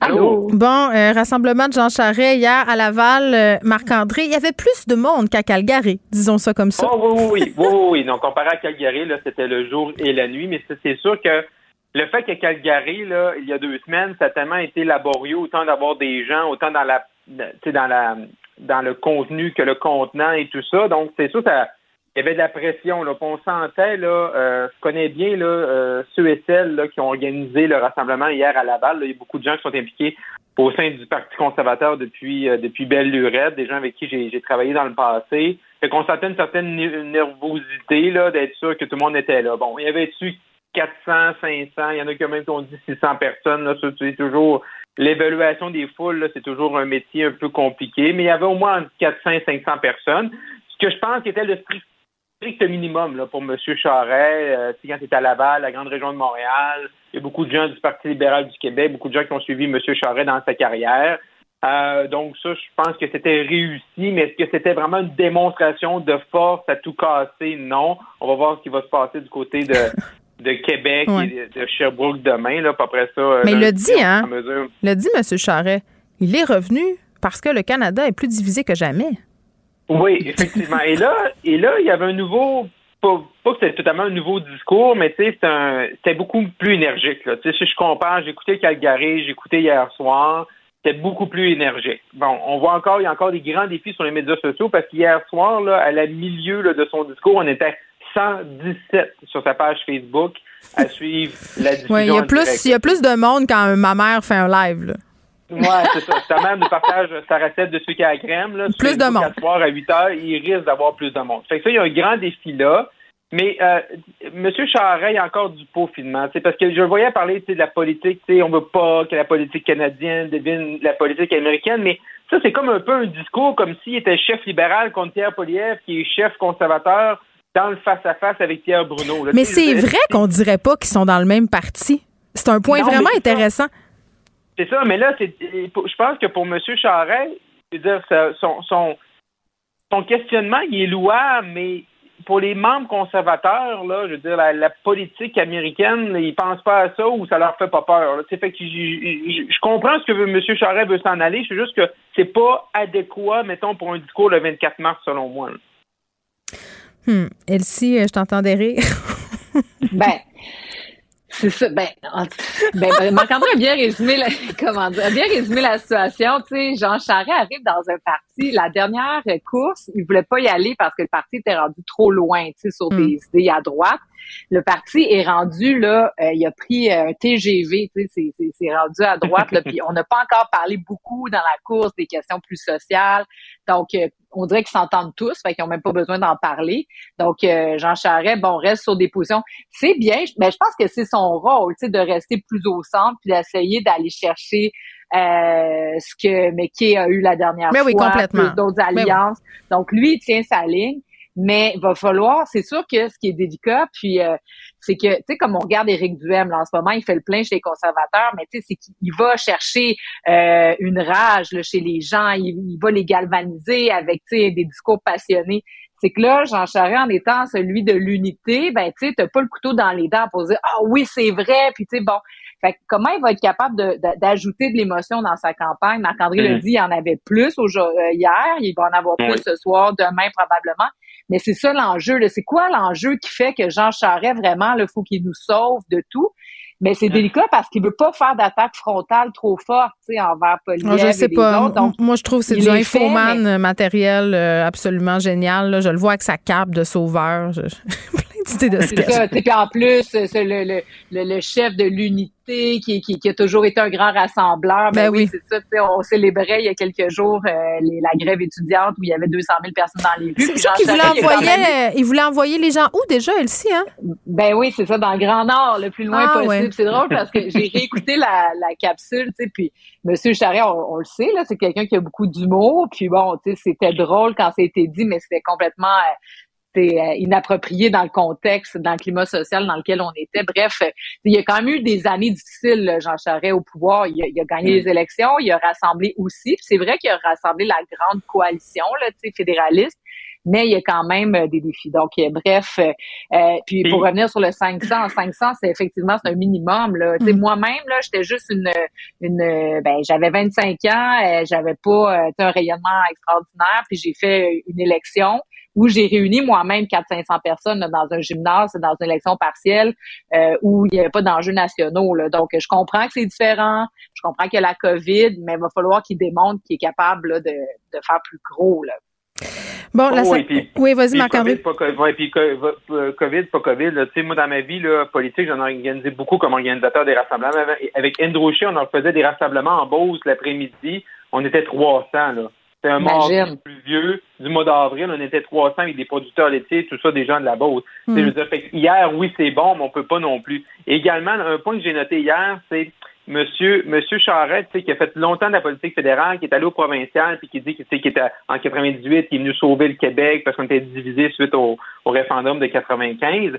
Euh, mais on sent qu'il n'est pas encore à l'aise dans ses attaques avec M. Trudeau. Hein? On, on comprend. Tu sais, c'est, c'est quoi ça? Tu oui, il faut qu'il attaque euh, Poliev, mais aussi il faut qu'il attaque Trudeau parce qu'à la fin, tu veux montrer que t'es, t'es la solution de rechange au premier ministre en place. Puis ça, on, on sent encore qu'il y a du travail à faire là-dessus. Beaucoup de progression. Il n'a pas coupé le cordon, peut-être, assez. Hein? Ben, c'est c'est- c'est- c'est- c'est- c'est une longue transformation. là. Je veux dire, Mm. c'est- pas du jour au lendemain d'être bien dans, dans, dans ses bottines. Puis là, on- il y a beaucoup de progression. là. Je, je pense que l'équipe a fait un travail de progression, mais on partait tellement loin que là, peut-être là. Bon, euh, Là, il va falloir, euh, il va falloir jouer à pige Oui. dans le lac pour le prochain sujet parce qu'il faut que je fasse que la liberté avant d'aller faire LCN. Mais là, euh, est-ce qu'on parle du tramway ou on parle de la COVID de M. Legault? Ah, Comme tu veux, Geneviève. Ah, ben moi aussi, je me dis que le tramway, euh, parce que Ah, quand même. Ben oui, puis la je vais sortir mon sifflet. La mairesse Plante euh, qui s'en est mêlée, elle aussi. Ben oui, bon, donc euh, tout le monde appuie, ben tout le monde, beaucoup de monde appuie euh, Bruno Marchand. Euh, C'est sûr que dans le milieu municipal, c'est inconcevable de penser que du haut là, du ministère des Transports, il y a des gens qui essaient de dicter comment on va aménager une rue parce que tu sais, ça achoppe sur l'aménagement d'une rue partagée. Une rue partagée là, c'est des voitures, un tramway puis des vélos qui passent en même place. tu sais. Fait que là, la CAQ est prise dans euh, sa, sa, sa pensée profonde qui, qui est pas tellement pour le transport collectif, on va se le dire. là. Le projet des élus de la CAQ, c'est le troisième lien. Donc, ils sont pognés avec ça. Ils ont essayé de, de, de, de barrer la route à la bombe. La bombe a tenu son bout. Puis d'ailleurs, comme on le disait hier, il est pas parti. Il a pas annoncé son départ tant que si longtemps que le que Québec disait pas oui. Mhm. Finalement, il s'en va en appel d'offres et réussit pas à avoir euh, de soumissionnaire. Donc là, on doit retravailler un peu. Et là, la CAQ bloque encore. Donc, euh, moi, personnellement, là, je pense que politiquement, ils ont fait une grosse erreur, la CAQ, parce que si on n'avait pas entendu parler, le maire aurait fait son petit projet, puis là, c'est lui qui aurait eu la, la, la chaleur, puis la CAQ, ben, aurait dû, aurait pu dire, ben, écoutez, c'est un projet qui est adopté, tatati, tatata, puis on passe un autre appel. Mm. Mais là, ils ont pris la chaleur. Donc, euh, Duhem va embarquer dans le dossier, puis on va en parler pendant les prochains mois, puis ça va retarder le projet. Je trouve ça d'une tristesse inouïe. Québec a besoin de ça. Et je réitère que Bruno Marchand, là, il y a eu l'appui de l'UMQ aussi qui s'est fâché. À un moment donné, là, les municipalités sont pas juste des faire-valoir. Là, ils ont l'aménagement du territoire, c'est c'est le rôle principal des, des municipalités. Donc, il faut respecter ça. Mm. Euh, bref, moi, j'aurais aimé ça que le go soit plus ferme. Le go a dit on va s'entendre, mais je pense que Ben, la COVID, question. la COVID n'a pas rendu M. Legault moins orgueilleux, peut-être? Il va pas s'excuser, en plus. Marc-André. Mais, mais, mais ce qui est décourageant, là, ce qui est décourageant, au-delà des qui a dit quoi, puis tu sais, la, la, la semaine qu'on vient de vivre sur ce projet-là, c'est comment au Québec, on n'est plus capable de rien faire. On n'est plus Ben, capable de donner ça. des projets, que ce soit des projets euh, de transport en commun, que ce soit des projets routiers, que ce soit n'importe quoi, on n'est plus capable de rien faire. Euh, on est tout le temps, on n'est pas capable d'asseoir tout le monde autour de la table. Ça finit tout le temps en chicane. Euh, là, il y en a qui disent quoi trop de trop comme M. Kerr. Là, on s'excuse après. Bon, c'est-tu des vraies excuses? C'est-tu pas des vraies excuses? Mais c'est un peu décourageant. Tu dis, tu dis à un moment donné, tu dis, tu sais, si on avait été, si on avait été à l'époque des grands projets là, comme les barrages qu'on est si fiers d'hydroélectricité, comme ro- à l'époque de Robert Bourassa, là, on n'aurait jamais fait ça aujourd'hui. là. On n'est pas capable. On n'est pas capable d'avancer au Québec. On n'est pas capable d'avancer sur rien. C'est polarisé. Toi, t'as tort. Toi, t'as raison. On n'est pas capable d'accomplir quelque chose. Moi, c'est ça qui me décourage. Sais que, que moi, est-ce que je pense que le trajet, il est-tu bon, il est-tu pas bon? Mais regardez, là, il y a une problématique. On peut tous s'asseoir, régler-la. Qu'on a eu vécu cette semaine, ça sert à rien, à part des intérêts partisans d'un côté comme de l'autre. C'est moi, c'est ça qui me décourage. Puis là, tu dis, on s'en va où, là? Si on est même Ben- pas ben, c'est ça, parce que là. La question qu'on se pose, c'est est-ce que c'est la fin pour le tramway ou justement on repart sur des nouvelles bases, si on veut, comme après une chicane, là, puis c'est un, un nouveau départ, là? Ben, j'espère, parce qu'on était rendu à cette étape-là. Là. Ça fait quand même un moment là, qu'on est prêt à, à obtenir les décrets.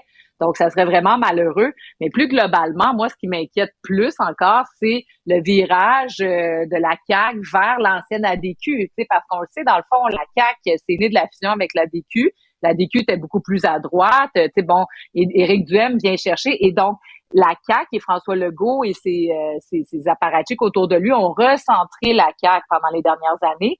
Mais là, à l'aube de l'élection, c'est comme si le caucus de Québec tire fort. Puis c'est- ça amène des positionnements comme ceux-là qui auraient, je pense, pas été acceptables il y a quelques mois. Et donc là, ça va être quoi pour la plateforme électorale? Moi, je pense que la CAQ joue un jeu dangereux parce qu'elle a fait des gains vers euh, le centre et même même centre gauche. Là. Euh, Il y a pas si longtemps, François Legault se disait de la gauche efficace, il était fier de ça. Donc, euh, il est allé chercher des péquistes, des progressistes, tout ça. Euh, tous ces gens-là pourraient faire comme non, non, là, tu sais, si tu t'en vas vers l'ancienne ADQ puis Éric Duhem, ça marchera pas, là. Ouais, mais là, je pense pas non plus que la CAQ est très à droite, là. Tu sais, je veux dire, on, Non, peut-être mais ce dossier-là, ce dossier-là, il essaie de se tasser un peu, puis, euh, tu sais, il y a juste 41% selon le sondage de la Ville en janvier qui appuyait le projet, mais je pense pas que la, la CAQ, avant de dire qu'on dise la, la CAQ est à droite, c'est parce que peut-être on a un problème de, de, de, de sur l'échiquier, là, mais je, je pense pas qu'ils sont rendus là. Ben, ils sont pas, sont pas, pas à droite non plus, Marc-André, là, mais bon. Ben non, mais je veux dire, on- droite. on Ils sont à droite sur certains dossiers. Hein? On s'entend-tu pour Ouais, se dire ça? Mais, c'est pas Mais ils étaient pas mal au centre. C'est ça l'enjeu, c'est qu'ils ont gouverné au centre, même parfois, effectivement, au centre-gauche, Oui. je dirais, moi. Mais là, euh, est-ce que vers la campagne, ils vont se diriger plus vers la droite? Ben, on va Moi, revoir. Ben, attends. euh, oui, on a cette, ce- cette intention de vote d'Éric Duhem, mais on s'est toujours dit, puis on va se laisser là-dessus, euh, que le défi pour la CAQ, ça serait de voir comment il allait gouverner après euh, le paravent de la COVID, là. Parce que là, c'est le Mm. naturel qui revient au galop, euh, des Ah enjeux qui sont moins émotifs, euh, on a des oppositions qui font leur job, donc, euh, tu sais, c'est- c'est la vraie nature qui va ressortir. On se reparle de tout ça lundi. La gang, j'ai pas été obligée de sortir mon sifflet, bravo. On était sages. Mais j'aime ça le On garde ça la sortir. oui, bye bye. Vous écoutez Geneviève Peterson. Cube Radio. Luc La Liberté, qui est là pour finir cette semaine en beauté. Salut, Luc. Oui, bonjour Geneviève. Bon, visite du président Joe Biden en Pologne.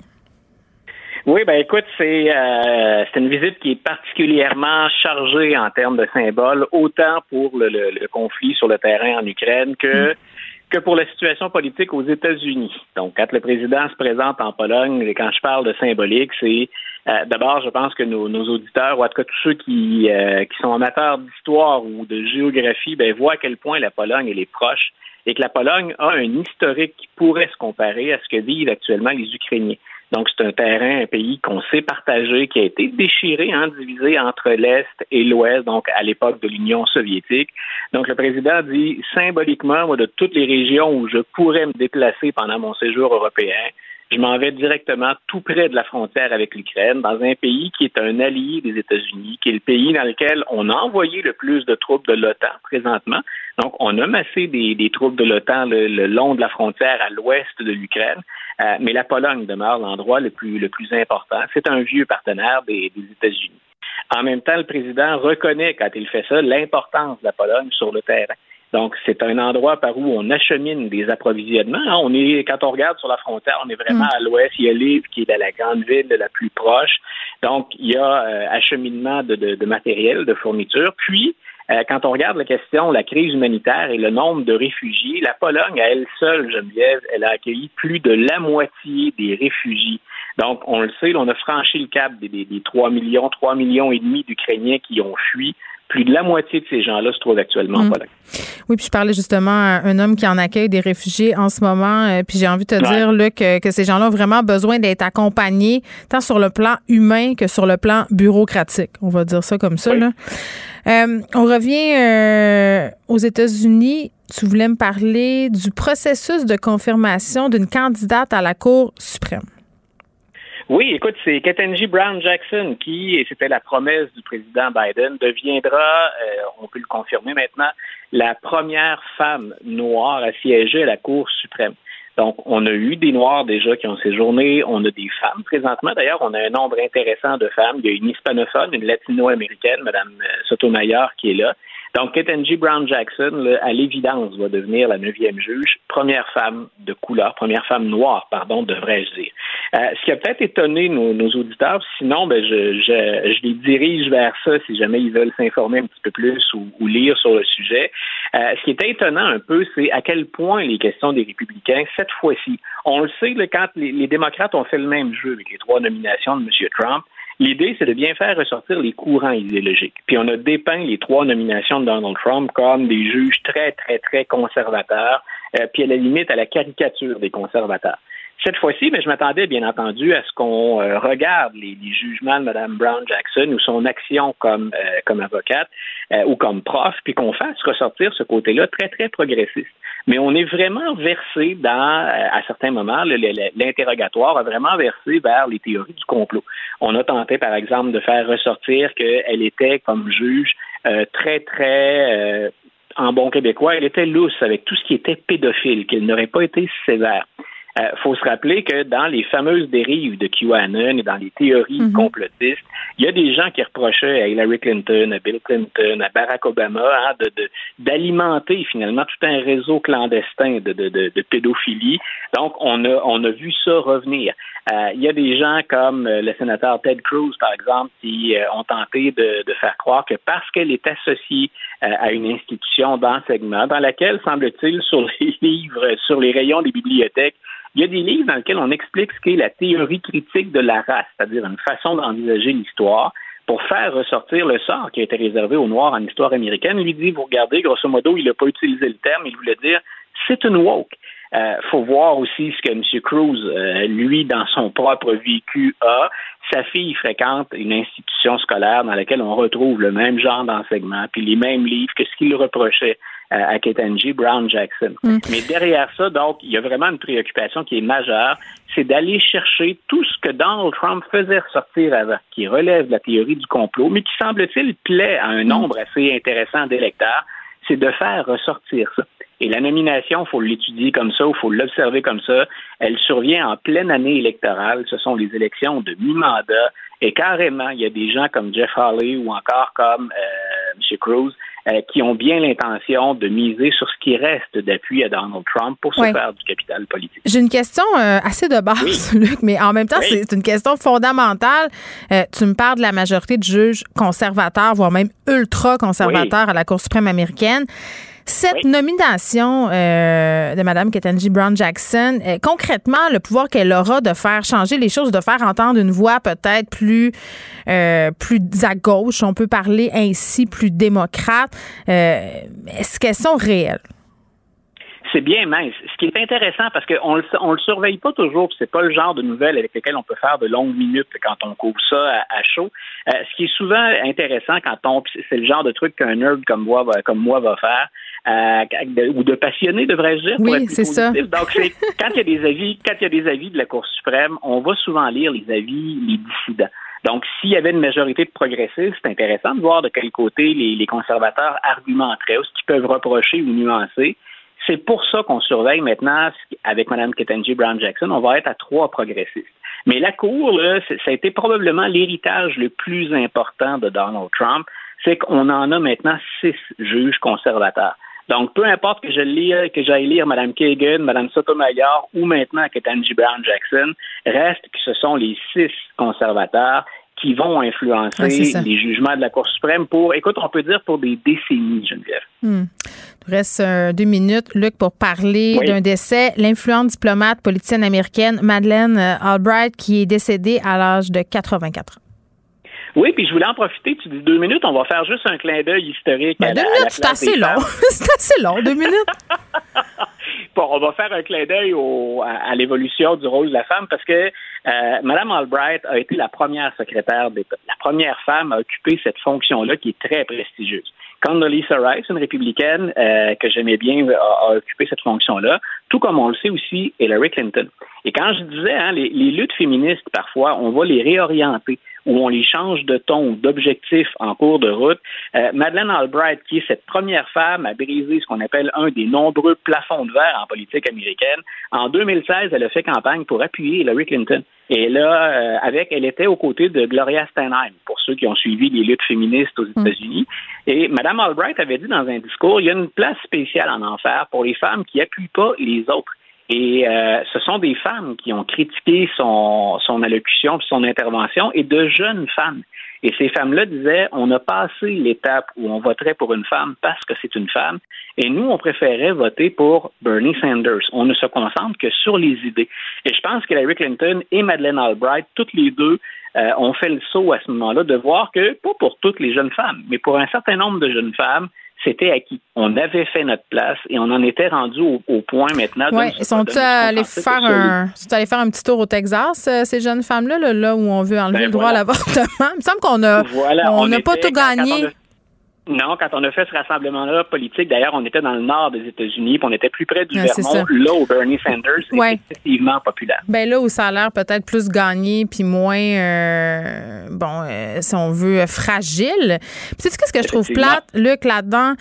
C'est que, euh, tu sais, il y a bien des gens qui entendent parler d'elle pour la première fois aujourd'hui, alors Ouais. qu'on connaît toutes sortes de femmes, euh, bon, qui s'illustrent ailleurs. On dirait que les politiciennes, on les connaît moins. Moi, si j'étais Barbie, là, tu sais, qui s'efforce de faire des modèles autres, des Ouais. Barbie astronautes, des Barbie médecins, des Barbie scientifiques, des Barbie ingénieurs, il me semble que je me garderais une petite place euh, pour les politiciennes qui ont marqué l'histoire. Merci. Madeleine Albright, Madeleine Albright, on parle de, de- de- d'invasion, on parle de réfugiés. Ses, ses grands-parents sont morts dans les camps de concentration. Et c'est une immigrante qui part de rien aux États-Unis et qui parvient à devenir secrétaire d'État. Ce serait un bon modèle pour une Barbie, je pense, Geneviève. Merci, Luc.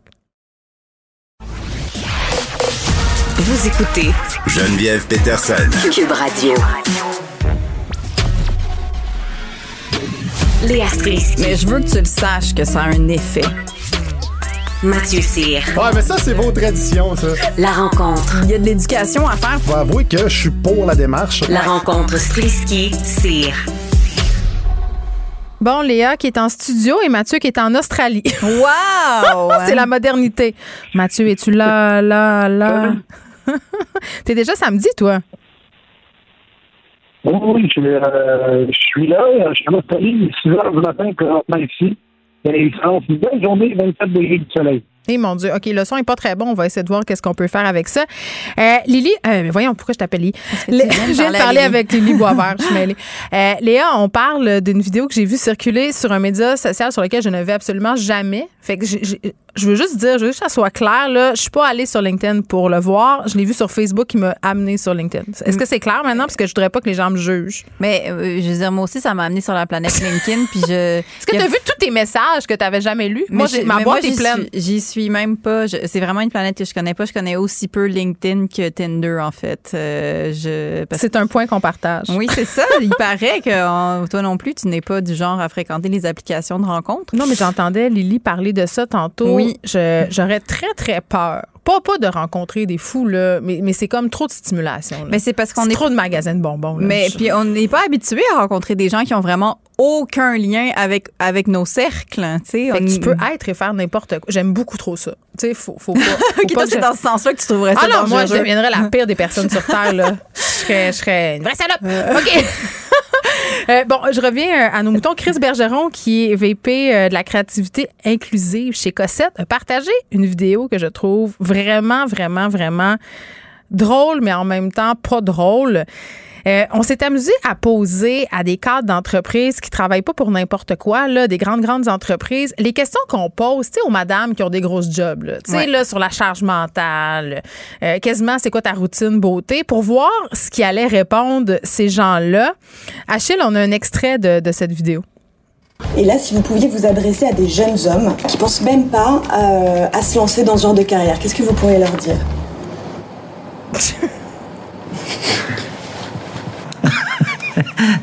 je ne m'adresse jamais qu'aux jeunes hommes, je m'imagine aux jeunes gens. On se le fait-tu mettre d'en face rien qu'un peu? Mais et en plus, ce qui est fabuleux, c'est que c'est français, comme vous l'avez entendu. Donc, euh, c'est sûr que en France, il- il- je pense que c'est encore plus appuyé qu'ici euh, cette espèce de différence entre les genres, en tout cas sur la, dans le milieu du travail. Mhm. Puis c'était le fun de voir la réaction des hommes aussi parce que tu sais, ils trouvaient ça drôle ou ils étaient carrément sur une autre planète. Ils comprenaient pas exactement c'était quoi les questions qui, qui leur Mais ils étaient savaient pas, adressées. ils savaient pas qu'il allait là pour faire ça. Donc, il y avait l'effet de surprise aussi, là. Oui, exactement. Il y avait l'effet de surprise.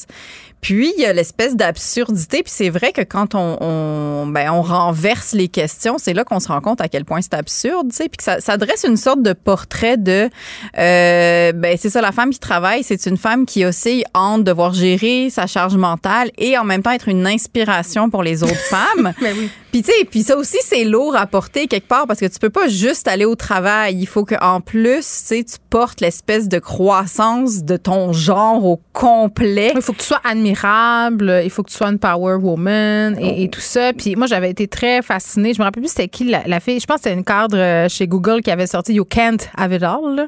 Elle Ouais. avait un peu brisé Ouais. justement euh, cette affaire-là parce que, tu sais, moi, ce matin, là, sais, j'ai fait un micro burn-out. Pour vrai, je le dis. Là, je me lève, mes enfants sont en pédago. Je fais, ah, je vais Ouais. faire du spinning. OK, je fais du spinning. Je vais faire du, euh, du yogourt de cachou maison. OK, je fais ça. Là, OK, je prépare l'émission. Euh, là, je, je m'en vais dans le dos, je me fais un brushing que j'ai de la télé. Puis là, j'étais comme, hey, mais ta gueule. Qu'est-ce que c'est? Comme, je me mets, on se met nous-mêmes la barre tellement haute. Puis il y a une espèce de double standard. Tantôt, je disais, on lui demande euh, c'est quoi sa routine beauté. Là. Oui. C'est pas une joke. Ils ont, les gens, les, les femmes cadres se font vraiment Mais- demander des questions de même. Mais c'est parce qu'on continue à nous regarder comme un peu des créatures. Tu sais, c'est ça qui est weird. C'est comme gang, c'est notre planète aussi là. Je veux dire, on est plus nombreux que vous. Fait qu'arrêtez de faire comme si, je veux dire, on était des créatures extraterrestres quand on débarque au travail, tu sais. Puis, euh, puis je fais juste dire que moi aussi, mes enfants sont en pédago. Fait que je suis au studio aujourd'hui pour pas être en- avec eux. t'es en fait. vacances? Je suis cachée dans ton studio. En fait, j'ai laissé mon mari à la maison puis je suis venue me cacher ici. Moi, je fais ça à l'épicerie. je passe beaucoup de temps. Quand je Oui. vais, là, je passe beaucoup de temps. Parce que beaucoup de choses, tu comprends, il faut que je planifie bien ma semaine. Il faut que je lise tous les petits ingrédients de façon à avoir au moins une heure et quart de lousse. Ouais. Donc, je fais ça. Mets de la radio, un podcast, quelque chose. Exactement. un moment. Mais tu sais, qu'est-ce que ça nous dit, cette vidéo-là? Parce que moi, Léa, je, je me posais beaucoup de questions. Puis, tu sais, des fois, on a du sexisme internalisé, là. Tu sais, Ouais. des fois, nous, les filles, on a des comportements misogynes parce qu'on s'est fait comme mettre ça dans. Tu me suis-tu? Oui, on s'est fait mettre ça dans la tête. Puis, il y a toujours quelque chose qui m'a tombé ses nerfs. Puis, je sais pas si c'est légitime que ça me tombe ses nerfs ou pas, OK? C'est les groupes d'affaires de femmes. Ouais. Tu sais, comme mettons l'effet A, là. puis toutes ces affaires-là, là, où ce sont des femmes d'affaires qui se regroupent et qui se parlent du fait de faire des affaires entre madame. Puis ma réflexion, c'était tout le temps, mais c'est tellement différent que ça? Tu sais, pourquoi ils ont besoin de se, se Ben- regrouper entre femmes? Puis en même temps, je me suis dit, je suis un mononcle qui chiale contre la parité? Tu sais, C'est-tu la même? Je pense Non, que oui. Je pense que je suis partagée parce que c'est sûr que c'est inconfortable, puis en même temps, je pense que c'est nécessaire de s'allier pour comme euh, justement de lutter contre les carcans dans lesquels on est encore pogné. Mais en même temps, c'est inconfortable juste parce que c'est toujours inconfortable d'être d'être dans la même pièce avec plein de gens qui font le même travail que toi. C'est pour ça que je vais pas aux Olivier. ça me met excessivement inconfortable. C'est pas hygiénique, plein de gens qui font le même travail que toi dans la même pièce. Trop de proximité, trop de vie pareille. C'est toujours inconfortable. Fait que, si tu t'en vas dans une place où est-ce que il y a plein de madames qui sont en affaires. C'est sûr qu'il y a de la rivalité pareil. Il y a, il y a de Mais la en même temps, elles- vivent les mêmes a- choses, puis euh, Mais elles une font fois que- face au même c'est stigma. ça. là. C'est ça. Une fois que tu scratches un peu l'espèce d'inconfort, en arrière, tu trouves des alliés, puis tu trouves de la force, puis tu trouves aussi des femmes qui vivent les mêmes choses que toi. Puis ça, généralement, ça, ça te rend plus forte. Puis là, tu peux vraiment te battre contre le patriarcat, car n'oublions pas que c'est notre but dans la vie. On est des misandres. Voilà. Donc, tu es d'accord avec Mariana Quand elle a posé, ben, en fait, quand elle est venue expliquer pourquoi elle n'était pas au gala des Oliviers, parce qu'elle était fatiguée, parce qu'elle aime pas ça, ces affaires-là. Toi, t'as pas vécu ça comme un Ben, manque de respect, là. Ben, c'est-à-dire que moi, tu sais, j'y vais pas quand j'ai rien à présenter. Si j'avais quelque chose à présenter après, je veux dire, euh, tu sais, si j'étais en compétition ou quoi, moi, j'ai. Mais elle pensait pas qu'elle allait gagner. Non, c'est ça. Elle pensait pas qu'elle allait gagner, mais Oui. tu sais, je pense que Mariana, elle a, un, elle a un rapport un peu complexe à gagner des prix ou les perdre ou tout ça, comme, comme beaucoup d'artistes, là. Mais moi, c'est, je suis juste mal à l'aise. C'est sûr que quand je suis allée quelques fois aux Oliviers, ça me fait juste me mettre mal à l'aise. Moi, j'aime pas ça non plus. Je sais pas pourquoi. Je, pense que je suis comme toi. Je, je suis pas bien. Je me sens pas Ouais. bien. Puis là, après. C'est beaucoup de tension, tout ça. Après, tu vas à l'espèce de petit party, là. C'est-tu le, le moment où j'ai su que j'étais vraiment en amour avec mon chum? Je t'explique c'est quand, OK? Mm. On est allé. C'était quel gars-là? C'était-tu artiste ou Gémeaux? Je me rappelle plus. C'était un des deux. Là, après, ils nous amènent toutes euh, comme un troupeau, là, dans des, dans des petits autobus, là, Oui. pour aller euh, Dans un dans, party. dans une soirée. Puis là, il y avait un buffet. euh, avec la bouffe, là, tout le monde faisait la file, puis là, tout le monde faisait du small talk avec tout le monde, puis on s'est regardé, puis on s'est dit, on s'en va-tu? Ouais. puis il m'a regardé, puis il a fait, Il était pas bien. je voulais tellement m'en aller, mais j'osais pas te le dire. Mais est-ce que tu l'accompagnes dans des galas de comptables, puis est-ce que ça fait la même affaire? C'est ça que je voudrais savoir. Mais c'est sûr que maintenant, il y va plus, mais c'est parce que je me demande si c'est par profession, Non, si c'est euh, pire dans les milieux artistiques. Il va, il va encore à, à des galas des de réunions? comptables. Y en Moi, on a un deal. euh, Moi, je vais pas là. Je- ça ça m'insupporte. Des, des soirées bénéfices, oui. Mais c'est toujours un peu malaisant, là, ces affaires-là. Moi, je déteste le small talk, puis je suis pas vraiment bonne. Je- on dirait que je me désintéresse très vite des gens. Mm-hmm. Puis c'est pas par égoïsme, c'est parce que je suis mal, je suis pas bien. Après, après la discussion, qu'est-ce que tu fais dans la vie? En moins, en moins, Ouais, en toi, Mais c'est pour ça que t'es pas sur LinkedIn, parce que? LinkedIn, c'est juste ça, Mais là, LinkedIn, fait. il paraît que c'est un réseau formidable Ah. de gens d'affaires. Bon, Dès que je dis ça à mon chum que j'aille ça LinkedIn, il se fâche. Il dit ben voyons donc, c'est parce que ben c'est ça, c'est parce que je suis pas T'en as pas contente. besoin. T'en as pas besoin. Je suis pas contente. On a-tu Mathieu ou on continue à parler sans lui? Bon, on continue à parler sans lui. Il devait nous parler des Oscars. Oui. Toi, est-ce que tu es le genre de fille euh, qui. Parce que moi, j'ai connu des gens qui faisaient un événement. Ben oui, c'est leur Super Bowl pour Oui. certaines personnes. fais-tu ça, toi? Non, pas du tout, du tout. Je suis tellement pas au courant du cinéma. J'aimerais ça, mais mon Dieu, c'est comme Finding Nemo, Mais- le dernier film que j'ai vu. Mais, non, mais attends, tu sais que les Oscars, c'est fait pour ça. C'est pour te dire, hey, tu l'as pas vu, voilà, ça a gagné Ouais. des Oscars. Je pense qu'on vient de repêcher Mathieu. Et tu l'as, et tu l'as, là, là. Oui, je suis là. Yeah. Bon, enfin, parle-moi des Oscars. Est-ce que c'est quelque chose que tu suis, toi? Pas du tout. Euh, à moins que ce soit Bon. animé par, euh, euh, par Ricky Gervais qui va, qui, va, qui va bitcher tout le monde puis faire un roast incroyable. Euh, là, c'est animé cette année justement avec euh, il y a Regina Hall qui est là, qui est une actrice euh, américaine qui, qui, qui, qui- qu'on a découvert dans Scary Movie, puis Ali McBeal qui, qui est excellente. Euh, Wanda Sykes aussi, qui est une humoriste que j'ai appris à connaître à cause qu'elle était euh, une des trois hosts des Oscars. Et euh, elle vient, elle vient d'Angleterre, elle vient de Portsmouth, qui est une belle petite ville. Je suis allé faire un tour, puis elle a fait des, euh, elle fait- des jokes beaucoup plus axés sur euh, des, des observations sociales, puis euh, les, les- les inéquités sociales et tout. Et euh, il y a aussi Amy Schumer qui est là, qui est une, euh, qui est, qui est la Gad Elmaleh. Mais on l'aime, elle, Émichon. Ben oui, on l'aime. Pourquoi oui. tu dis que c'est Ah, la moi, Gad je la Elmaleh? déteste. Ah, voyons donc. Écoute, tape Amy Schumer. Ouais, mais c'est tellement des rumeurs. Non. C'est quoi les rumeurs, là? Je suis même pas au courant. ça. Amy Schumer Ouais, elle a Amy zéro Schumer, besoin de voler gros. des jokes. Arrêtez. Elle vole des Ben jokes? oui. Ben non. Ben oui. Ben C'est oui. n'importe quoi. C'est la fille la plus drôle du monde. Si tu regardes. On a, on a- on a un carton Un jaune. Non, mais OK, mais moi, moi, je, je remets en question toute l'existence, même pas des galas en tant que tels, mais des galas à télé. Tu sais, sérieux, on- qui regarde ça en 2022, des galas à télé? Tu sais, des, des vedettes, avant, avant, quand tu checkais un gala, là, c'était la seule place où tu pouvais voir les artistes un peu dans la vie. À cette heure, il y a Instagram. Tu sais, je comprends pas la pertinence, Mathieu, honnêtement, maintenant. Ben, je, je suis tout à fait d'accord avec toi. Puis euh, les chiffres le prouvent. Je suis allé voir ça. Les Oscars, les Oscars en 2021, c'était 9,85 millions de, euh, de téléspectateurs. Une année avant, c'était 13,5 millions. Fait qu'ils ont perdu euh, 58,3% La même chose avec les Oliviers. Les Oliviers, cette année, c'était 676 000. En 2021, c'était 975 000. Les Gémeaux, c'était sept- c'était- c'était 729 000 cette année. Avant, c'était 854 000. Fait que même chose avec la disque, ça baisse partout. Puis le problème, je trouve, c'est qu'ils se parlent juste entre eux. Moi, Mais quand oui. je regarde une cérémonie comme ça, j'ai l'impression de voir 300 chats qui se lichent le cul. Puis faudrait peut-être juste penser plus au public. Puis je trouve que, justement, j'ai écouté une partie des Oliviers. Puis il y avait Pierre-Yves Roy Desmarais qui avait une, une intervention vraiment pertinente quand il a, dit, quand il a parlé de Thérèse de Trois-Rivières. Puis je pense que le jour où ces cérémonies- cérémonies-là vont s'adresser vraiment à ces gens-là, à Thérèse de Trois-Rivières, ben, les codes d'écoute vont remonter plutôt que d'essayer de juste s'adresser à l'industrie. Puis là, on dirait que c'est un, c'est un, party de bureau qu'on regarde. Puis des fois, tu sais, c'est, c'est long. Mais je trouve que la, dis, disque, ils le font bien, je trouve, parce qu'avec Louis-José Hood qui, qui, qui anime, je trouve que justement, aux Oliviers, ils devraient mettre un musicien qui anime à la place d'un humoriste. Je pense que ça, ça changerait. Ça changerait Mais là, mais on veut l'ambiance. que ça soit drôle. Il faut toujours que ça soit punché. Non, mais c'est du drôle sur du drôle, là. Ça, ça, ça fait mal, je trouve. Oui, puis ça doit pas être un public facile. Non, J'ai l'impression que c'est comme un défi de pas rire, comme dans l'émission LOL. Ouais. C'est ça, Ouais. LOL, la nouvelle émission Oui. à Prime? C'est ça. Moi, je, encore, euh, je me sens encore trahie par euh, Patrick qui nous a laissé pour une autre. En tout cas. Mais j'ai. euh, puis moi, pour, pour revenir aux Oscars, moi, je ne. Non seulement je regarde pas, mais euh, je vais dire. mais j'en parle à la radio! Non, mais j'en parle à la radio, mais c'est parce que je veux, je veux parler de ça. Parce qu'en plus, on dirait que ça a comme un aura négative pour moi, les Oscars, parce qu'on dirait que c'est toujours la même recette que les films appliquent. Tu sais, je sais pas si tu as vu le film, tu te rappelles du vieux film, c'est une comédie avec. euh, elle s'appelle Trop- Tropic Thunder, euh, une comédie de film de guerre. Ouais. Avec. euh, puis là, il y a. Euh, c'est ça que j'ai oublié son nom, bref, celui qui fait Zoolander. Hey, on est, on vraiment nom. bien situé. Un film, donc on ne se souvient pas les acteurs. Puis on dirait que tu vas magasiner un CD au Archambault, tu fais la euh, pochette est bleue. Ça, c'est bon, la pochette est bleue. La, a fait. C'est ça. On sait, ouais, OK, exactement. Poursuis, parce qu'il te reste juste 20 secondes. Ben, OK, parfait. Mais dans le film, à un moment donné, il y a le film qui va être nominé aux Oscars et il y a un des comédiens qui fait un film où est-ce que il joue, il joue un imbécile, il joue un, un, attardé mental qui est juste attardé mental. Puis l'autre, il dit non, non, never play dumb, dumb. Never play dumb, dumb. Play dumb with a, with a superpower, you know? Look at Rain Man, look at, uh, uh, look at Tom Hanks, you know? Play dumb with a superpower. Puis je trouve que c'est un petit peu ça, les Oscars. Je trouve que c'est souvent des recettes de films qui sont appliquées avec des personnages qui sont très typiques, très, très typés, très stéréotypés.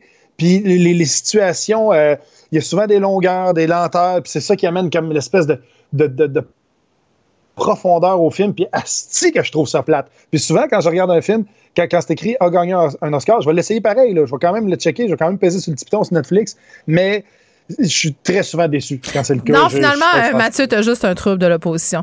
Retourne en Australie, braver les grosses en bébites éperantes. C'est ça, euh, les chauves-souris géantes, euh, les kangourous. Bye, Mathieu. Salut. Bye. Ciao.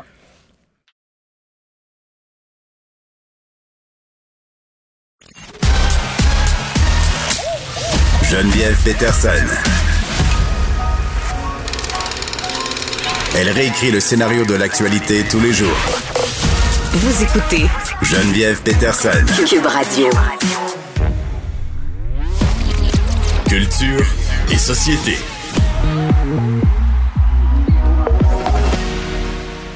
Anaïs, c'est vendredi. Nous allons découvrir des chansons. Les chansons. Est-ce que tu es une fan, toi, de tout ce qui est crooner, Michael Bublé de ce monde? J'aime les là, crooners, le mais Michael Bublé, je trouve un peu que c'est... c'est- En tout cas, ben, C'est quoi? Vas-y, on jase. ben j'aime pas ça.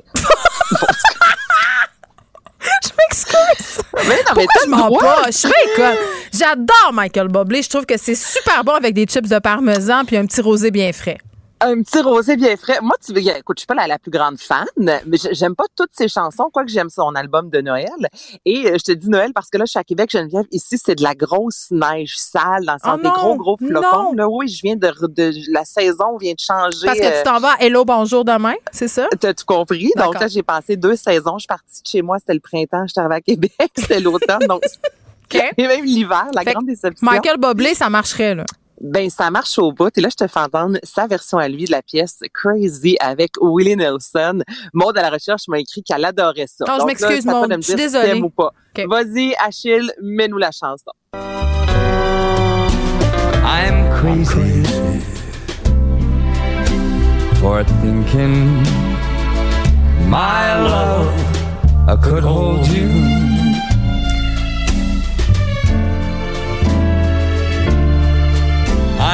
Crazy. Oh, je te trying. dis, moi, je suis pas une de quoi, là? J'ai le goût de Frenchie en jouant du banjo. Ben, c'est parfait. C'est exactement ça, l'effet escompté lorsqu'on écoute ce type de musique-là. Puis son nouvel album, Higher, euh, c'est des reprises. C'est vraiment pas un album qui, selon moi, euh, va marquer l'histoire de la musique, mais cette version-là, avec Willie Nelson, la petite guitare, là, c'est ça. J'adore ça. Donc ça, je le Il paraît que la vidéo est formidable. Il marcherait dans le néant en noir et blanc. Écoute, Exactement, exactement. C'est ça tout le long. une longue pub de parfum sans fin. C'est Maud qui dit ça. Elle aime vraiment. Ou de café espresso. Un des deux, là. oui, excellent. OK. Bon, je connais, je continue avec euh, Léonie Gray, qui est une Québécoise euh, qui vient de Lavaltrie. Puis là, tu vas entendre là, sa voix, là, ça ressemble vraiment euh, à Amy Winehouse, entre autres. Alors, Slay Tongue, j'aime ça. Écoute ça. It was all worth it. Cause I put on the 10,000 hours, hit the shows and the sleepless nights.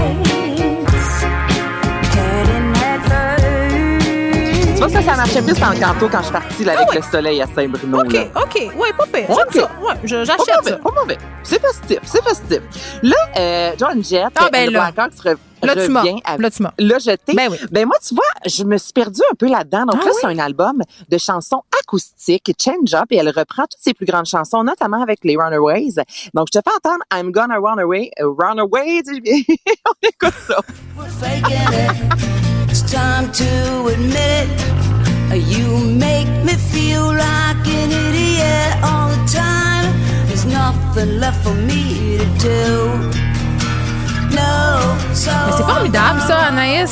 Hein? Non, tu trouves pas? Est-ce que, est-ce Ben, que Cherry Bomb, sur cet album, version Il y a, acoustique, cette, il y a Cherry Bomb bon, c'est comme. Unplug euh, John Jett, là. C'est bon. Oui, c'est un unplug, mais je trouve que c'est des mots, c'est un unplug de mauvais goût. Je sais pas, je, je, et je trouve qu'il manque juste un petit quelque chose, mais oui, il y a, il y a des bonnes chansons en soi, Mm. mais je préfère euh, les, les versions intégrales, qu'est-ce que je te dise? Et je termine avec Alicia Moffett qui nous arrive avec une chanson. Ouais. Puis on, va, dans- on va terminer là-dessus? Ben, on va, pas? on va se laisser là-dessus, Anaïs. Je te dis merci sur du Run Moffett. you, bye bye! Merci à l'équipe et merci à vous, les auditeurs. On va se retrouver lundi à 13h.